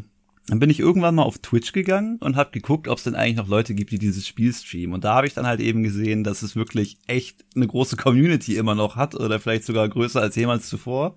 Und seitdem war ich dann wieder komplett am Haken und bin wieder in Age of Empires drin. Und ja, also wie gesagt, als Stellenwert hat Age of Empires schon eigentlich so als, als erstes Computerspiel, was ich wirklich jemals gespielt habe, schon einen ziemlich hohen Stellenwert bei mir. ich finde es so toll. Es ist völlig egal, wie alt man jetzt ist, ja. Also es gibt da draußen die 40, 50-Jährigen, die das Spiel seit 20 Jahren spielen. Aber es gibt auch die 20-Jährigen, die schon seit 15 Jahren spielen. Gut, ich wollte gerade sagen, das Spiel ist älter als ich. ja. Genau, du bist so einer. Und dennoch gibt es so viele Menschen, die biografisch einfach so eng mit diesem Spiel verwoben sind. Das gibt mir immer ein gutes Gefühl, das freut mich auch. Ich bedanke mich bei dir, lieber Erich, für das Gespräch. Es hat sehr viel Spaß gemacht, mit dir zu sprechen. Und für unsere HörerInnen, wenn ihr mehr von Erich hören und sehen möchtet und vielleicht auch mal diese Bildorder dann noch mal live in Aktion sehen möchtet, dann geht auf seinen Twitch-Stream. Ich werde die in der Folgenbeschreibung seinen Stream verlinken, genau wie ich es ja schon gesagt hatte, auch das Video zu seiner drei Bohr-Bildorder. Und damit sage ich Tschüss, bis zum nächsten Mal. Tschüss und vielen Dank für die Einladung. Danke, Christian, für dieses sehr interessante und auch bisschen Aufklärung bringende Interview. Und es zeigt, wie ich finde, sehr gut, wie Off-Meta aussieht. Viel Risiko, aber auch viel zu gewinnen. Und was wir auch daraus lernen, Off-Meta hat auch viel mit Flexibilität und Anpassungsfähigkeit zu tun. Es ist eben nicht so streamlined und auf alle Situationen zugeschnitten, wie die Meta das ist. Und für uns besonders wichtig natürlich auch die Erkenntnis, dass Erichs Bildorder auch in Teamspielen funktioniert. Hier ist ja grundsätzlich auch eine sehr klare Meta gegeben, einer Kavallerie, einer Bogenschützen. Und Erichs Bildorder fügt sich ja auf ihre eigene Weise in diese Meta ein. Er sagt es ja selbst, Mangedai sind nur Cav Archer und dementsprechend empfiehlt ja auch er, der Mitspieler sollte dann auf Scouts und Knights gehen. Doch auch in Teamspielen gibt es ja gewisse Leute, die gerne Off-Meta spielen und Dinge versuchen und die leider auch viel zu oft schaffen, die auf dem Papier ziemlich blöd klingen. Wie zum Beispiel einen Tower Rush. Wohlgeübt, aber dennoch an sich der Meta unterlegen, da man daheim so verwundbar ist und es ja doch noch einen zweiten Spieler gibt, der dann einfach mit Scouts zu einem heimkommen kann, während man die Hälfte seiner Wirtschaft nach vorne gebracht hat und nicht gewollt ist. Doch auch hier kennen wir, man, man mag fast sagen leider, jemanden, der das zur Perfektion gebracht hat. Und auch ihn, Sweet Lou, hat Christian, diesmal auf Englisch, zu seiner Strategie interviewt. Das ganze Interview findet sich in unserem Podcast-Feed aber wir werden auch hier mal die wichtigsten Aussagen zusammenfassen. Also, Christian, du als bekennender Tower Rush-Hasser hast dich unserem Erzfeind gestellt und ihn gefragt, warum und wie er das Ganze tut. Was hat er dir für Weisheiten mitgegeben? ja, man sagt auch, man soll sich seinen Ängsten stellen, nicht wahr? Vielleicht ist aber erstmal ein bisschen Vorgeschichte wichtig, um das Ganze äh, dramatisch zu rahmen.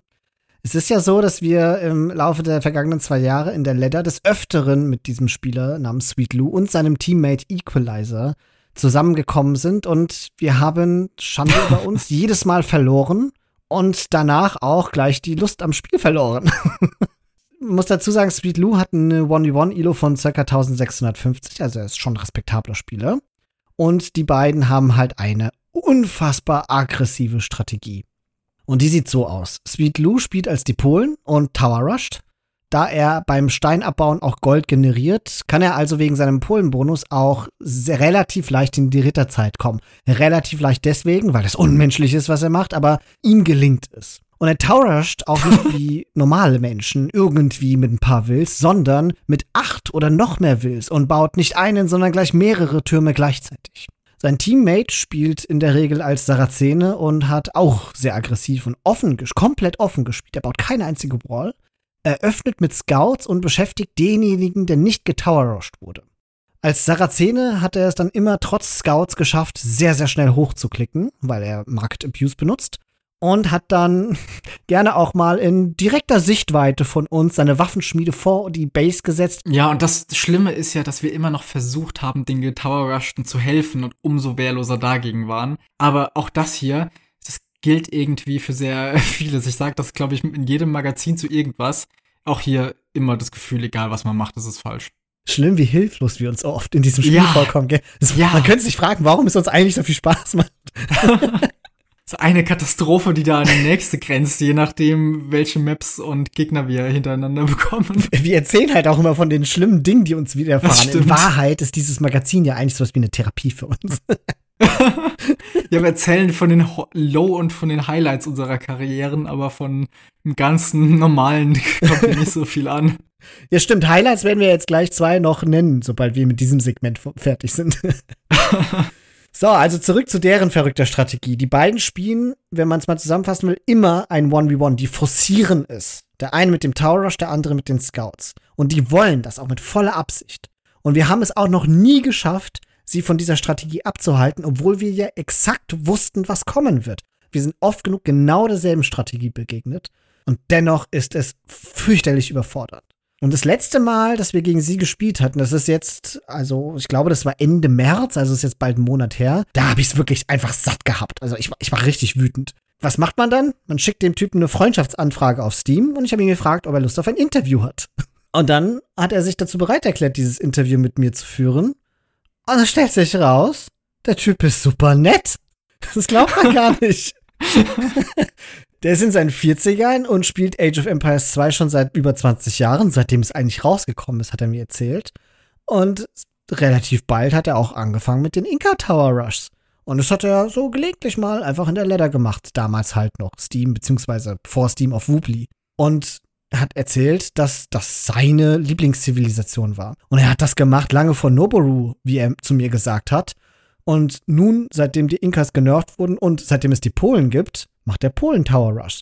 Und diese Zivilisation, da kann mir erzählen, wer will, da, da hat er irgendwie mit den Devs gesprochen. Die haben das auf ihn zugeschnitten mit allen Boni, die die Polen haben.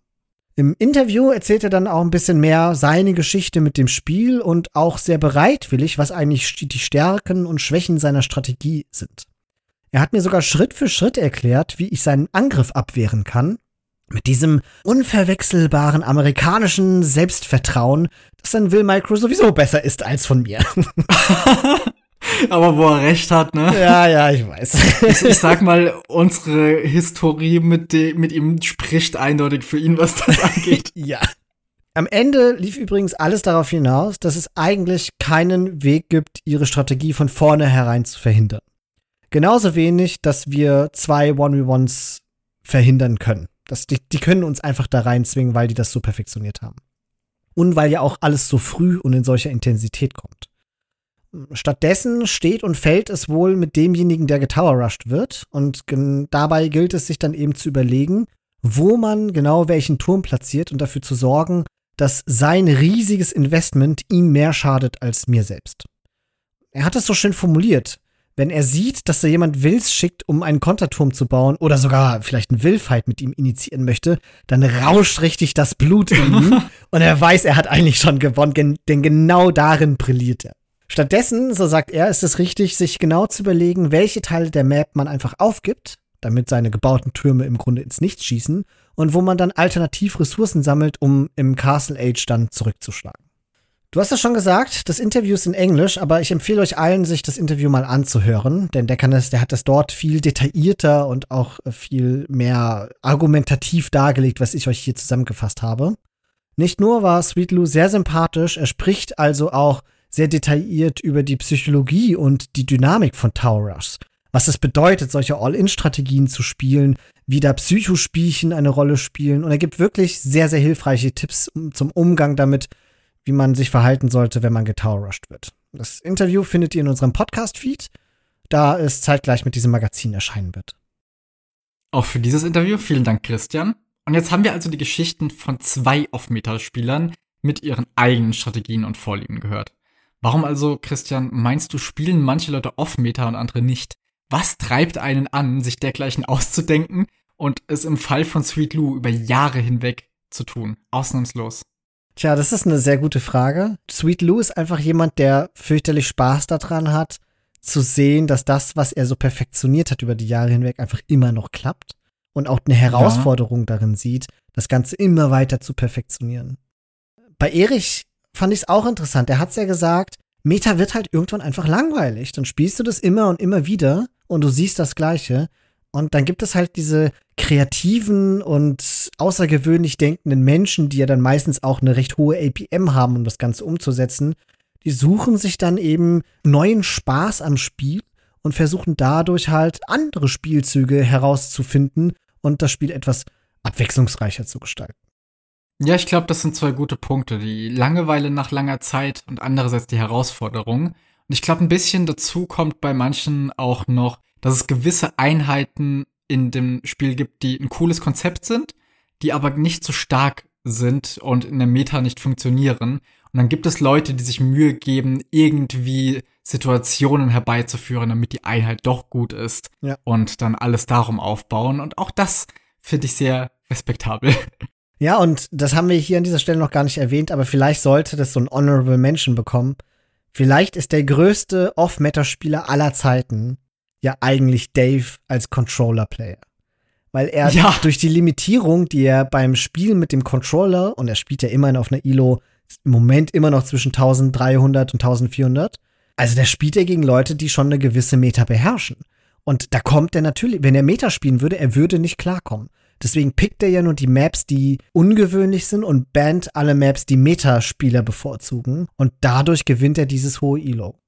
Ja, und mit dieser Würdigung von Dave als, wie du sagtest, dem größten Off-Meter-Spieler aller Zeiten, würde ich sagen, können wir diesen Abschnitt hier abschließen, denn wir haben ja jetzt durchaus einige Stimmen und auch unsere Meinungen und Anekdoten zum Thema Off-Meter gehört.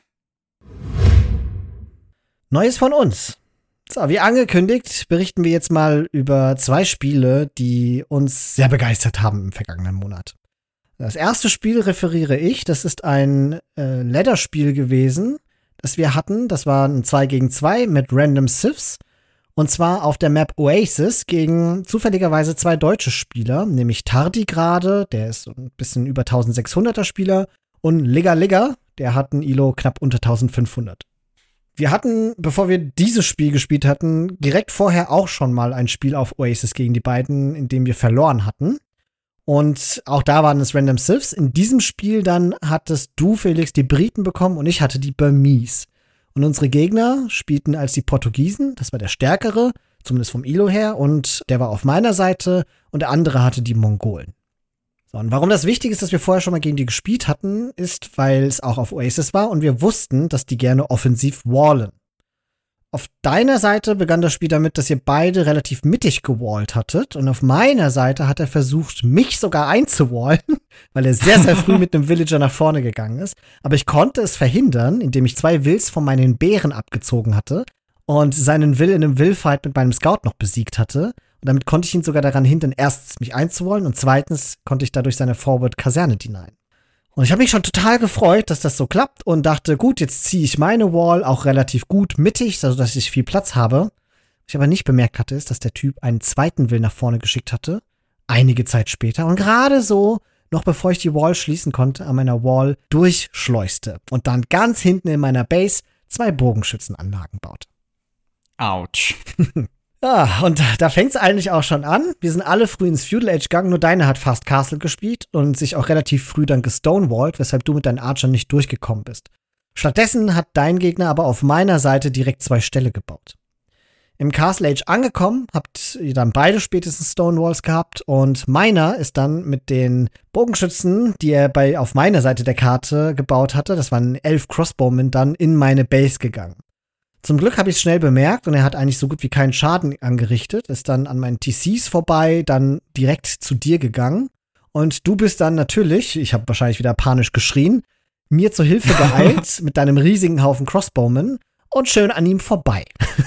Ihr hattet euch nicht gespottet, aber dann hast du mit deinem Haufen Crossbowmen die zweite Welle sozusagen, die er losgeschickt hat, geklärt und mit deinem Nachschub hast du seine erste Welle, die an dir vorbeigegangen ist, auch geklärt. Bis dahin super verteidigt. Allerdings ist der Grüne zwischenzeitlich dann auch mit seinen Knights durch meine Wall gegangen und griff auch da wieder mich an, wobei er nach kurzen Angriffen auch da entschlossen hatte, zu dir weiterzugehen. Das heißt, du warst schon gut beschäftigt. Ich habe in der Zwischenzeit Mönche und Mangen zur Abwehr gebaut und habe dann relativ lange versucht, auf drei TCs so möglichst viele Villager zu produzieren, während du mit deinen riesigen Crossbow-Haufen auch bei mir verteidigt hast. Der Gegner von mir hatte dann auch auf einem Hügel vor meiner Base, ach dieser Hügel, ich sag's dir, eine Castle gebaut und der andere hatte halt einfach wahnsinnig viele Knights und am Ende lief es darauf hinaus, dass wir ein 2v2 auf meiner Seite direkt am Rande meiner Base gekämpft hatten. In der 38. Minute waren wir alle in der Imperialzeit. Das Problem war nur, dass das gegnerische Castle zwei meiner Goldvorkommen blockiert hatte. Seine Arps konnten dann auch meine Mönche snipen, die ich dachte erst, das ist eine super Idee mit dem Burmese, aber das Problem war, dass der Knight-Spieler nie richtig angegriffen hatte. Die waren dann am Ende tatsächlich ziemlich nutzlos geworden. Ich habe dann auch noch ein Castle gebaut, um Traps zu produzieren. Du hattest mehr Arps als der Gegner. Dafür hatten die aber mehr Knights als ich und ich hatte natürlich große Goldprobleme. Und vor allem die Sea-Trams von den Mongolen, das war so schrecklich. Ist tatsächlich, ich habe mir das Replay ja als Vorbereitung hier angeguckt, Felix. Die Sea-Trams waren gar nicht so schlimm. Weil äh, wir hatten ja eine ganz klare Aufgabenverteilung. Ich hatte ja mein Calf gebaut und dann kurze Zeit später ja massig Husare. Und ich habe mich halt immer auf die Sea-Trams gestürzt. Und ich habe so viele Sea-Trams gekillt. Das war ein Rieseninvestment von denen. Das schon, aber ich musste dadurch so viel Micron und das ist alles Zeit, die ich gerne lieber woanders investiert hätte. Das stimmt auch. Und äh, das war dann natürlich auch das tragische Ende deiner Archer. Es gab dann irgendwie einen Punkt, an dem du irgendwie drei Minuten lang deine Archer irgendwo in der Ecke bei mir gestellt hast und nicht mehr gemicrot hast. Die haben dann immer erst auf Siege geschossen und dann kam der Typ dann irgendwann mit Onajan und hat die alle auf einmal geklärt. Ja. Tja, aber so ist das halt. Wir haben es trotzdem geschafft, bis dahin uns sehr, sehr gut zu halten, weil die zwar den Hügel hatten, aber uns nicht pushen konnten, weil du deine britische Reichweite hattest. Und die hast du hervorragend herausgespielt. Der andere Abspieler konnte nicht gegen dich ankämpfen, trotz des Hügels. So, und dann haben wir es auch geschafft, das gegnerische Castle niederzutrammen. Dennoch konnten wir sie nicht vom Hügel runterpushen. In der 50. Minute ging mir dann das Gold aus und wir konnten leider keinen Trade aufbauen. Mussten uns dann ein bisschen zurückfallen lassen. Du hast dann da auch eine Burg gebaut und von dort haben wir dann versucht, die Stellung zu halten. Der Mongole hat an diesem Punkt eigentlich nur noch Siege Rams und Husare gespammt, aber sie konnten uns auch nicht pushen. Weil sobald sie den Hügel hinuntergegangen sind, haben wir wieder den Kampf gewonnen. Lustigerweise gab es dann in der 55. Minute eine kurze Feuerpause. Da haben irgendwie, ich weiß nicht, wie das passiert ist, aber wir beide einfach, also beide Seiten, unsere Armee gesammelt, waren dann eine Minute später komplett popcapped. Und dann haben sie einen neuen Push begonnen mit wahnsinnig viel Siege Ram. Dann haben sie auch dein neues Castle zerstören können, aber sie haben halt sehr, sehr viele Einheiten verloren und sie mussten wieder zurück auf dem Hügel. Dumme Hügel, ey. Ey, dieser Hügel, der hat alles kaputt gemacht.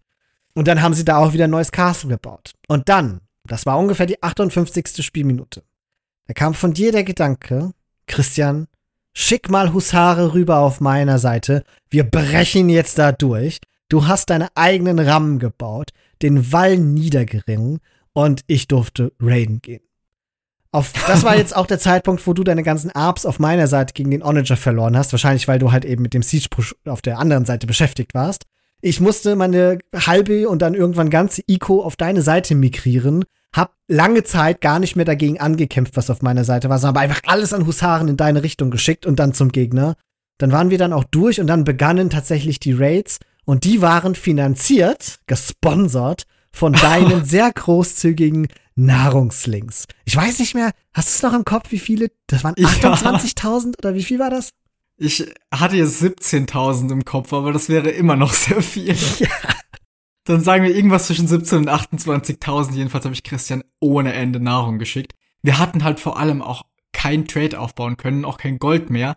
Wir hatten nur noch Trash in dem Moment. Das heißt, ich musste auch dann irgendwann auf Pikes und Skirms gehen, hatte dementsprechend sowieso schon für Britenverhältnisse eine sehr große Nahrungswirtschaft. Ja, da habe ich Christian gerade mitfinanziert, während er umgezogen ist. Ja, und dadurch konnte ich halt Husare spammen ohne Ende, nicht wahr? Also, das ist ja unfassbar viel Nahrung gewesen.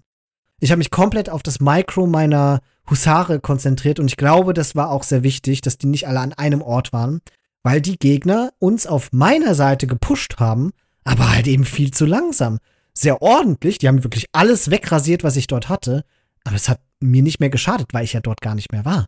Und wir hingegen ja. haben gar nicht viel zerstört bei ihnen, wir haben einfach nur alles getötet, was gelebt hat. Also nach knapp einer Stunde Spielzeit fing es an mit den Raids und wir waren drin. Und du hast dann noch was Geniales gemacht. Du hast nämlich einen Skirm-Switch noch gemacht. Und zwar auf meiner alten Seite und hast damit deren langsam Push nochmal zusätzlich verlangsamt, weil deren Ups halt aufpassen mussten. Die konnten da nicht einfach, einfach mal durchrennen. Ich hatte in der Zwischenzeit auf deiner Seite auch nochmal zehn neue Ställe gebaut und ich habe mich dann nach wie vor nur aufs Raiden konzentriert. Ich war dann runter auf 60 Villager, aber der Mongole war nur noch bei 70. Und bei Minute 70 hatten wir beide nur noch 55 Wills und das Spiel war gewonnen. Was für ein aufregendes Spiel. Und es wird ja nur noch schöner, wenn man weiß, dass wir irgendwie um 0 Uhr oder sowas gesagt haben, ach komm, ein, zwei Spiele gehen noch. und das hier war das, das zweite dieser Spiele. Und das war einfach so ewig lang. Nach einfach nur noch ins Bett gefallen. Also die Quintessenz von diesem Spiel war, genau im richtigen Zeitpunkt hattest du die Idee, dass wir die andere Seite pushen. Und wir haben es genau richtig geschafft, einfach mal komplett mich zu migrieren, den Push auf der einen Seite mit minimalem Aufwand zu verteidigen und Raids, Raids, Raids. Es ist, also das ist das Paradebeispiel aller Spiele gewesen, wie man mit, mit Raids tatsächlich Gegner vernichten kann. Ja, ich weiß noch, wie ich am Ende zu dir gesagt habe, schau mal, wie viele Gebäude die einfach zerstört haben. Ja. Und trotzdem haben sie es verloren. Ja. Wir irgendwie so jeder drei, vier Gebäude kaputt gemacht, aber das Spiel am Ende gewonnen. Alles, was du zerstört hast, war, glaube ich, die Märkte. Und ich habe irgendwann mit meinen Rammen noch gezielt die Castles bei denen genau. ausgeschaltet, damit er nicht auf die Idee kommt, auf Mangedai zu gehen. Sie konnten halt einfach nicht nachproduzieren. Aber das ist nicht das einzige Spiel, was wir mitgebracht haben heute. Wir haben es ja beim letzten Mal schon angekündigt. Auch wir sind bei Schlumpfis Magic Duo Cup dabei. Für alle, die es nicht mitbekommen haben, nochmal kurz der Twist von dem Turnier. Es wird mit einer Mod gespielt, die dafür sorgt, dass sich die Siths innerhalb eines Teams sämtliche Boni und Unique Tags wie einen Teambonus teilen. Es gilt hier also kreativ zu werden und sich zu überlegen, welche Kombinationen von Zivilisationen unter diesen Bedingungen besonders stark sind und welche Strategien die ermöglichen. Das bedeutet, dass man abseits der üblich bestehenden Meta denken kann und sehr dafür belohnt wird, sich eigene Gedanken zu machen. Das altbewährte funktioniert hier zwar, ist aber mangels Synergieeffekte neuen Kombinationen unterlegen. Also setzten Christian und ich uns erstmal zusammen und überlegten, was wir so spielen könnten. Wir haben ein bisschen experimentiert und uns bemüht, für die im Turnier vorgesehenen Karten zumindest jeweils eine Kombination zu haben. Aber unsere anfänglichen Pläne mussten wir erst nochmal etwas umwerfen, als wenig später klar war, gegen wen wir spielen würden. Unser erster Gegner sollte nämlich NFC North sein. Ein Team bestehend aus The Nora und Matt Tomsky. Schlumpfi hatte uns da bereits beim Ziehen von den Begegnungen gewarnt, da Matt Tomsky der stärkste Einzelspieler im Turnier ist. Da allerdings im Turnier nur ein Durchschnittsilo von 1500 erlaubt ist, war klar, dass wir es hier mit einem sehr ungleichen Gegner zu tun haben würden. Einmal 1900 und einmal 1100 1v1 Elo. Wer aber unser Magazin verfolgt, weiß, dass wir mit derartigen Kombinationen so unsere Probleme haben. Also haben wir nochmal genau überlegt, was jetzt unser Plan sein soll. Lieber den Schwachen schnell loswerden oder dem Starken keine Ruhe lassen in den Spielen. Wir haben uns dann für Strategie 2 entschieden und unsere Home Map und auch unsere Zivilisationen nach dem Motto ausgewählt. Litauer und Chinesen auf Land Madness. Was zunächst nach zwei Zivilisationen klingt, die unter den Umständen besonders gut darin sein sollten zu boomen, da man drei zusätzliche Startvillager hat und trotzdem sofort weiter produzieren kann, haben wir einfach nur dafür genutzt, um früh hochzuklicken und Matt Tomsky, den 1900er Spieler, von Anfang an unter Druck zu setzen. Land Madness eignet sich dafür in unseren Augen natürlich besonders, weil man hier nie komplett gewallt sein kann. Also mit üblicher Willanzahl hochklicken, aber dennoch eine Minute vorn dran und dann mit mehreren Archer Ranges und Stellen alles auf den armen Matt Thompson schicken. so der Plan. Doch der hatte entsprechend früh selbst hochgeklickt und wollte schon mit Scouts zu mir kommen. Dank einer kurzen Unaufmerksamkeit von ihm und meiner Voraussicht, einen einzelnen Speer mit meinen ersten Archern mitzuschicken, gelangten wir aber dennoch schnell zu seiner Basis und da sind wir auch nicht mehr weggegangen.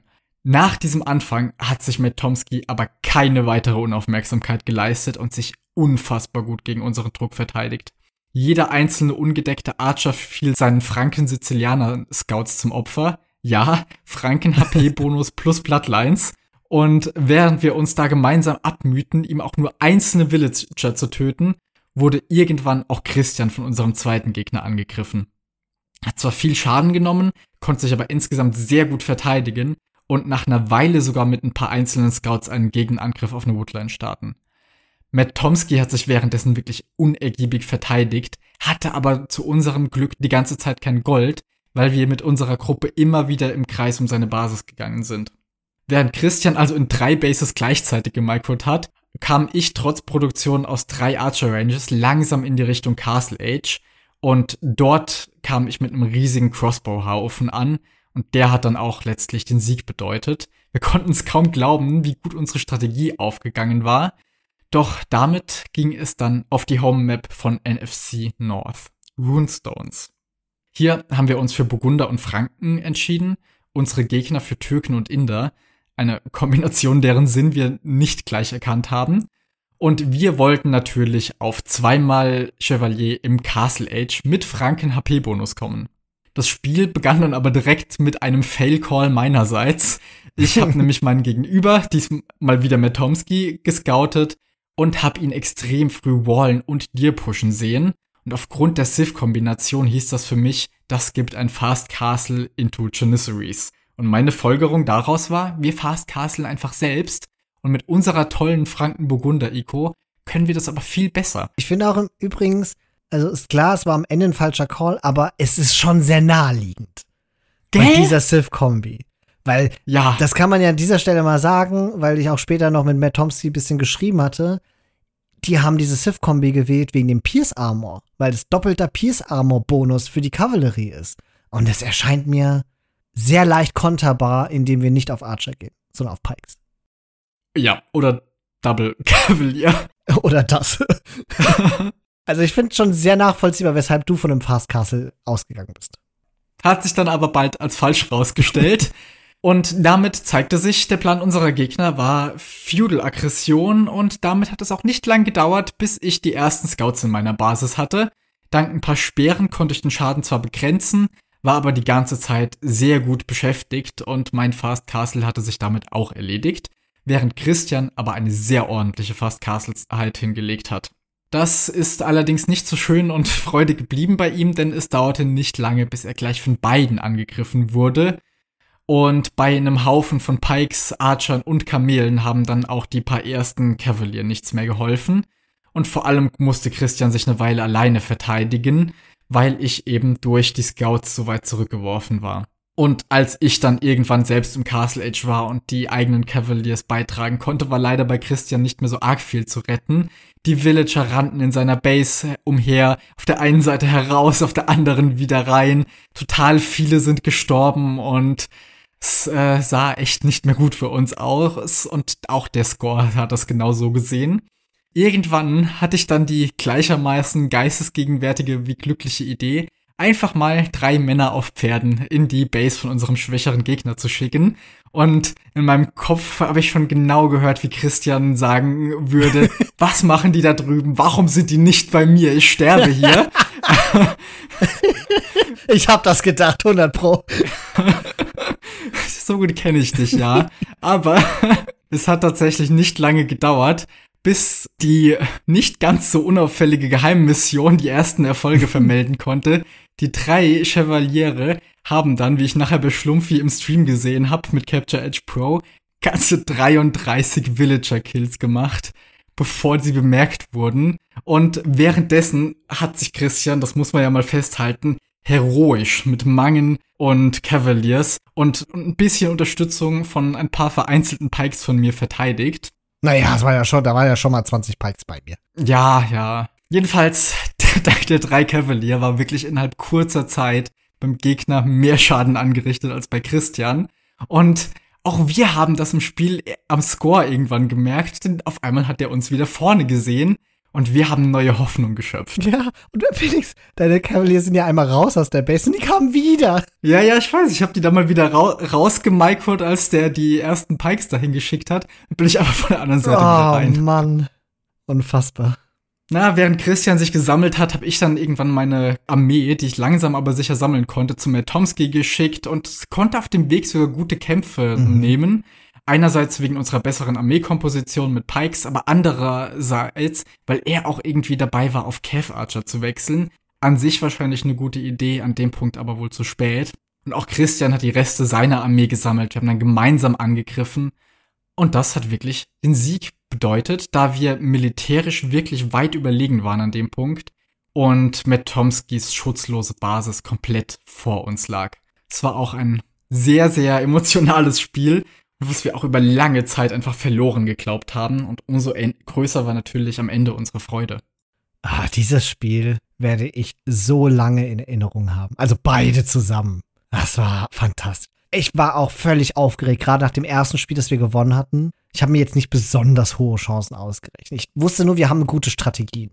Aber es war halt schon all in, gell? Also es hätte auch, vielleicht haben wir einen Denkfehler gehabt, dann wäre die ganze Strategien schlecht gewesen. Ja. Mit unserem ultra aggressiven Spiel. Aber das liegt uns ja eigentlich. Und als wir das dann gewonnen hatten, war ich so nervös in Spiel 2. Und dass wir das Set dann für uns entschieden hatten, da war ich schon sehr stolz. Auf unser beider Leistung. Ich glaube, wir haben beide wirklich herausragend gut gespielt für unsere Verhältnisse. Vor allem du an dem Tag. Also ich habe mich ja von vornherein ein bisschen unwohl gefühlt. Ich war ein bisschen krank an dem Morgen und er hatte schon Bedenken, ob das überhaupt eine gute Idee ist zu spielen und entsprechend hat sich auch angefühlt. Aber du hast in beiden Spielen echt gut gespielt. Also vor allem im ersten, als du da in drei Bases unterwegs warst. Also du hast dich ja verteidigt, obwohl du dein ganzes Militär zum anderen Gegner geschickt hast. Wir haben ja demjenigen, der dich angegriffen hat, nicht mal Schaden gemacht bis dahin.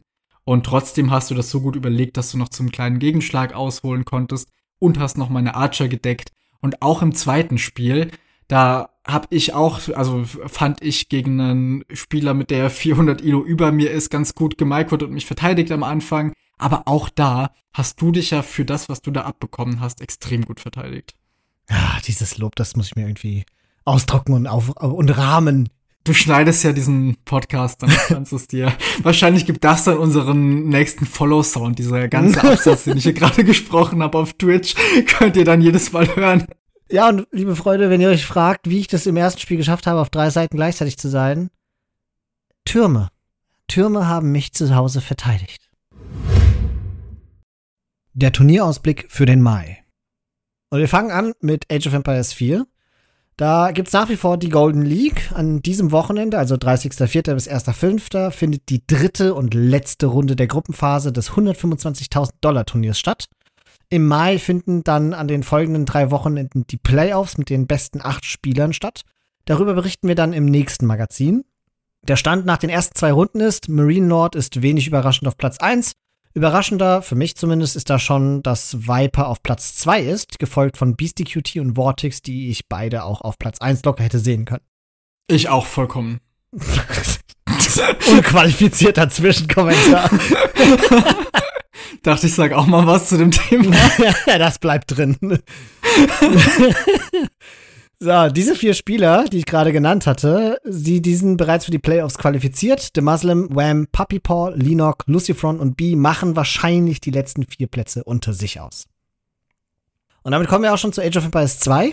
Da wird im Mai das wahrscheinlich größte Turnier, das stattfindet, The Resurgence sein, das von Jordan gehostete und, glaube ich, auch organisierte 10.000 Dollar 1v1 Turnier. Es findet statt vom 5. bis 22. Mai da wird gespielt auf 18 Maps. Viele davon habe ich noch nie gehört, aber da gibt es auch einige Klassiker wie Nomad, Land Madness, Arabia, Fortress und Chaos Pit.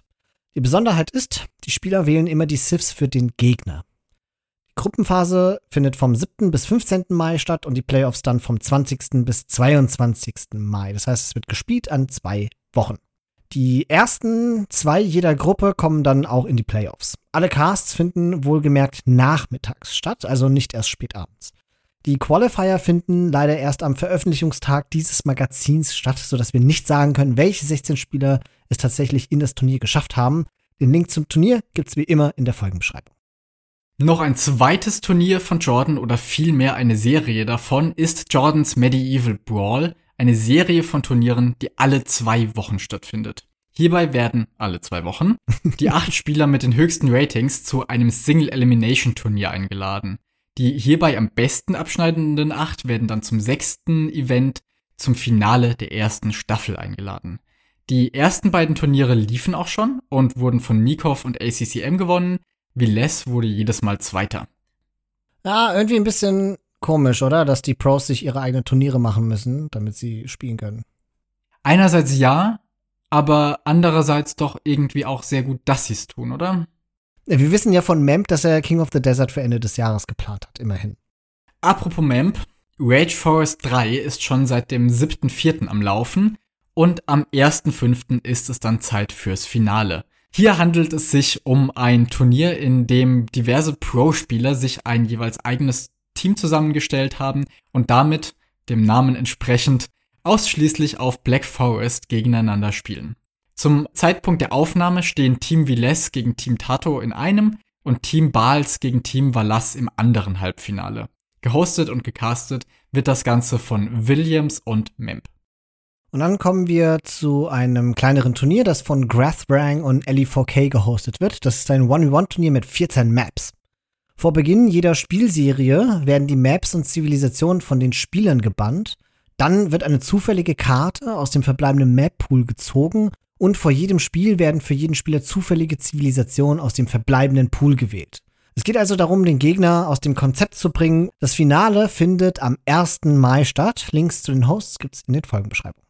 Dann haben wir noch Masters of the Circus 2. Das ist ein weiteres Arena-Event, wie der Name schon vermuten lässt. Gehostet vom bekennenden Clown Draken streiten sich 48 Spieler um einen Prize Pool von 1000 Dollar. Das Ganze hat schon im April begonnen, aber es könnte trotzdem interessant sein, sich die weiteren Spiele im Mai anzuschauen, denn nach jeder Runde werden die zuvor meistgebannten Sifs für das weitere Turnier komplett ausgeschlossen, so dass damit zu rechnen ist, auch mal ungewohnte Sifs auf Arena zu sehen. Der Spaß findet auf einer besonderen Arena-Variante namens Vintage Arena statt und ist hauptsächlich auf Dragons und John Slows Twitch-Channeln zu sehen. Auch das Turnier, in dem wir selbst spielen, Schlumpfis Magic Duo Cup, läuft im Mai weiter und bringt unterhaltsame Spiele hervor. Man kann sich zwar nicht mehr anmelden, um selbst mitspielen zu können, doch auch das Angucken lohnt sich. Der Link zu Schlumpfis Channel befindet sich in der Beschreibung. Wir nehmen außerdem noch an einem zweiten 2v2-Turnier teil, nämlich Holzis 2v2 Summer Jam, das immerhin einen Pricepool von 500 Dollar hat. Gehostet und auch gestreamt wird das Turnier vom deutschen Streamer Der wahre Holzi. Im Turnier treten 32 2v2-Teams gegeneinander an. Die Gruppenphase sowie das Viertelfinale werden im Laufe des Mai gespielt und die restlichen Playoffs dann im Juni. Den Link zu Holzis Kanal findet ihr in der Folgenbeschreibung. In letzter Sekunde erfuhren wir auch noch von Nillys Rise of the Elephants Turnier, das anlässlich des neuen DLCs ins Leben gerufen wurde. Nilly und Dave werden kommentieren. Es ist ein Teamturnier mit interessanten Settings. Es werden immer fünf Spiele gespielt, wobei Spiel 1 ein 1v1, Spiel 2 ein 2v2, Spiel 3 ein 3v3 und Spiel 4 ein 4v4 und das letzte Spiel 5 dann wieder ein 2v2 ist. Außerdem müssen die vier neuen indischen Zivilisationen in jedem Set gespielt werden. Der Price Pool sind immerhin 5000 Dollar und teilnehmen werden die großen bekannten Teams, also AM, Le Baguette, GL, Suomi und White Wolf Palace. Das Turnier geht fünf Tage, sodass jedes Team einmal gegen jedes andere gespielt hat und an einem Tag eben aussetzen darf. Gestartet wird am 2. Mai und das Turnier endet dann am 6. Mai. Und ganz zum Schluss, eine ganz kurze Meldung gibt es nämlich auch noch zu MEMS Battle of Africa 3. Das 3 gegen 3 Turnier findet zwar erst im Juni statt, aber die Qualifier werden vom 16. bis 29. Mai gespielt. Mehr Infos dazu haben wir leider noch nicht, verfolgt also MEMP oder die Liquipedia-Seite, wenn sie dann gefüllt wird. Das war die fünfte Ausgabe unseres Age of Empires Magazins. Unsere nächste Ausgabe erscheint am 28. Mai. Mehr zu Age of Empires 2 von uns gibt's auf unserer Homepage www.startthegamealready.de mit Podcasts zu Zivilisationen, Strategien und auch dem Link zu Steady und den Unterstützungsmöglichkeiten. Denkt dran, unseren Podcast auf Apple Podcast und Spotify oder wo auch immer ihr uns hört, zu bewerten und unseren Podcasts zu folgen. Ach, uns gibt's jetzt auch auf YouTube zu hören, so auch dieses Magazin. Vielleicht wollt ihr da mal vorbeischauen. Vielen Dank euch für die Unterstützung und dass ihr bis zum Schluss dabei wart. Bis zum nächsten Mal.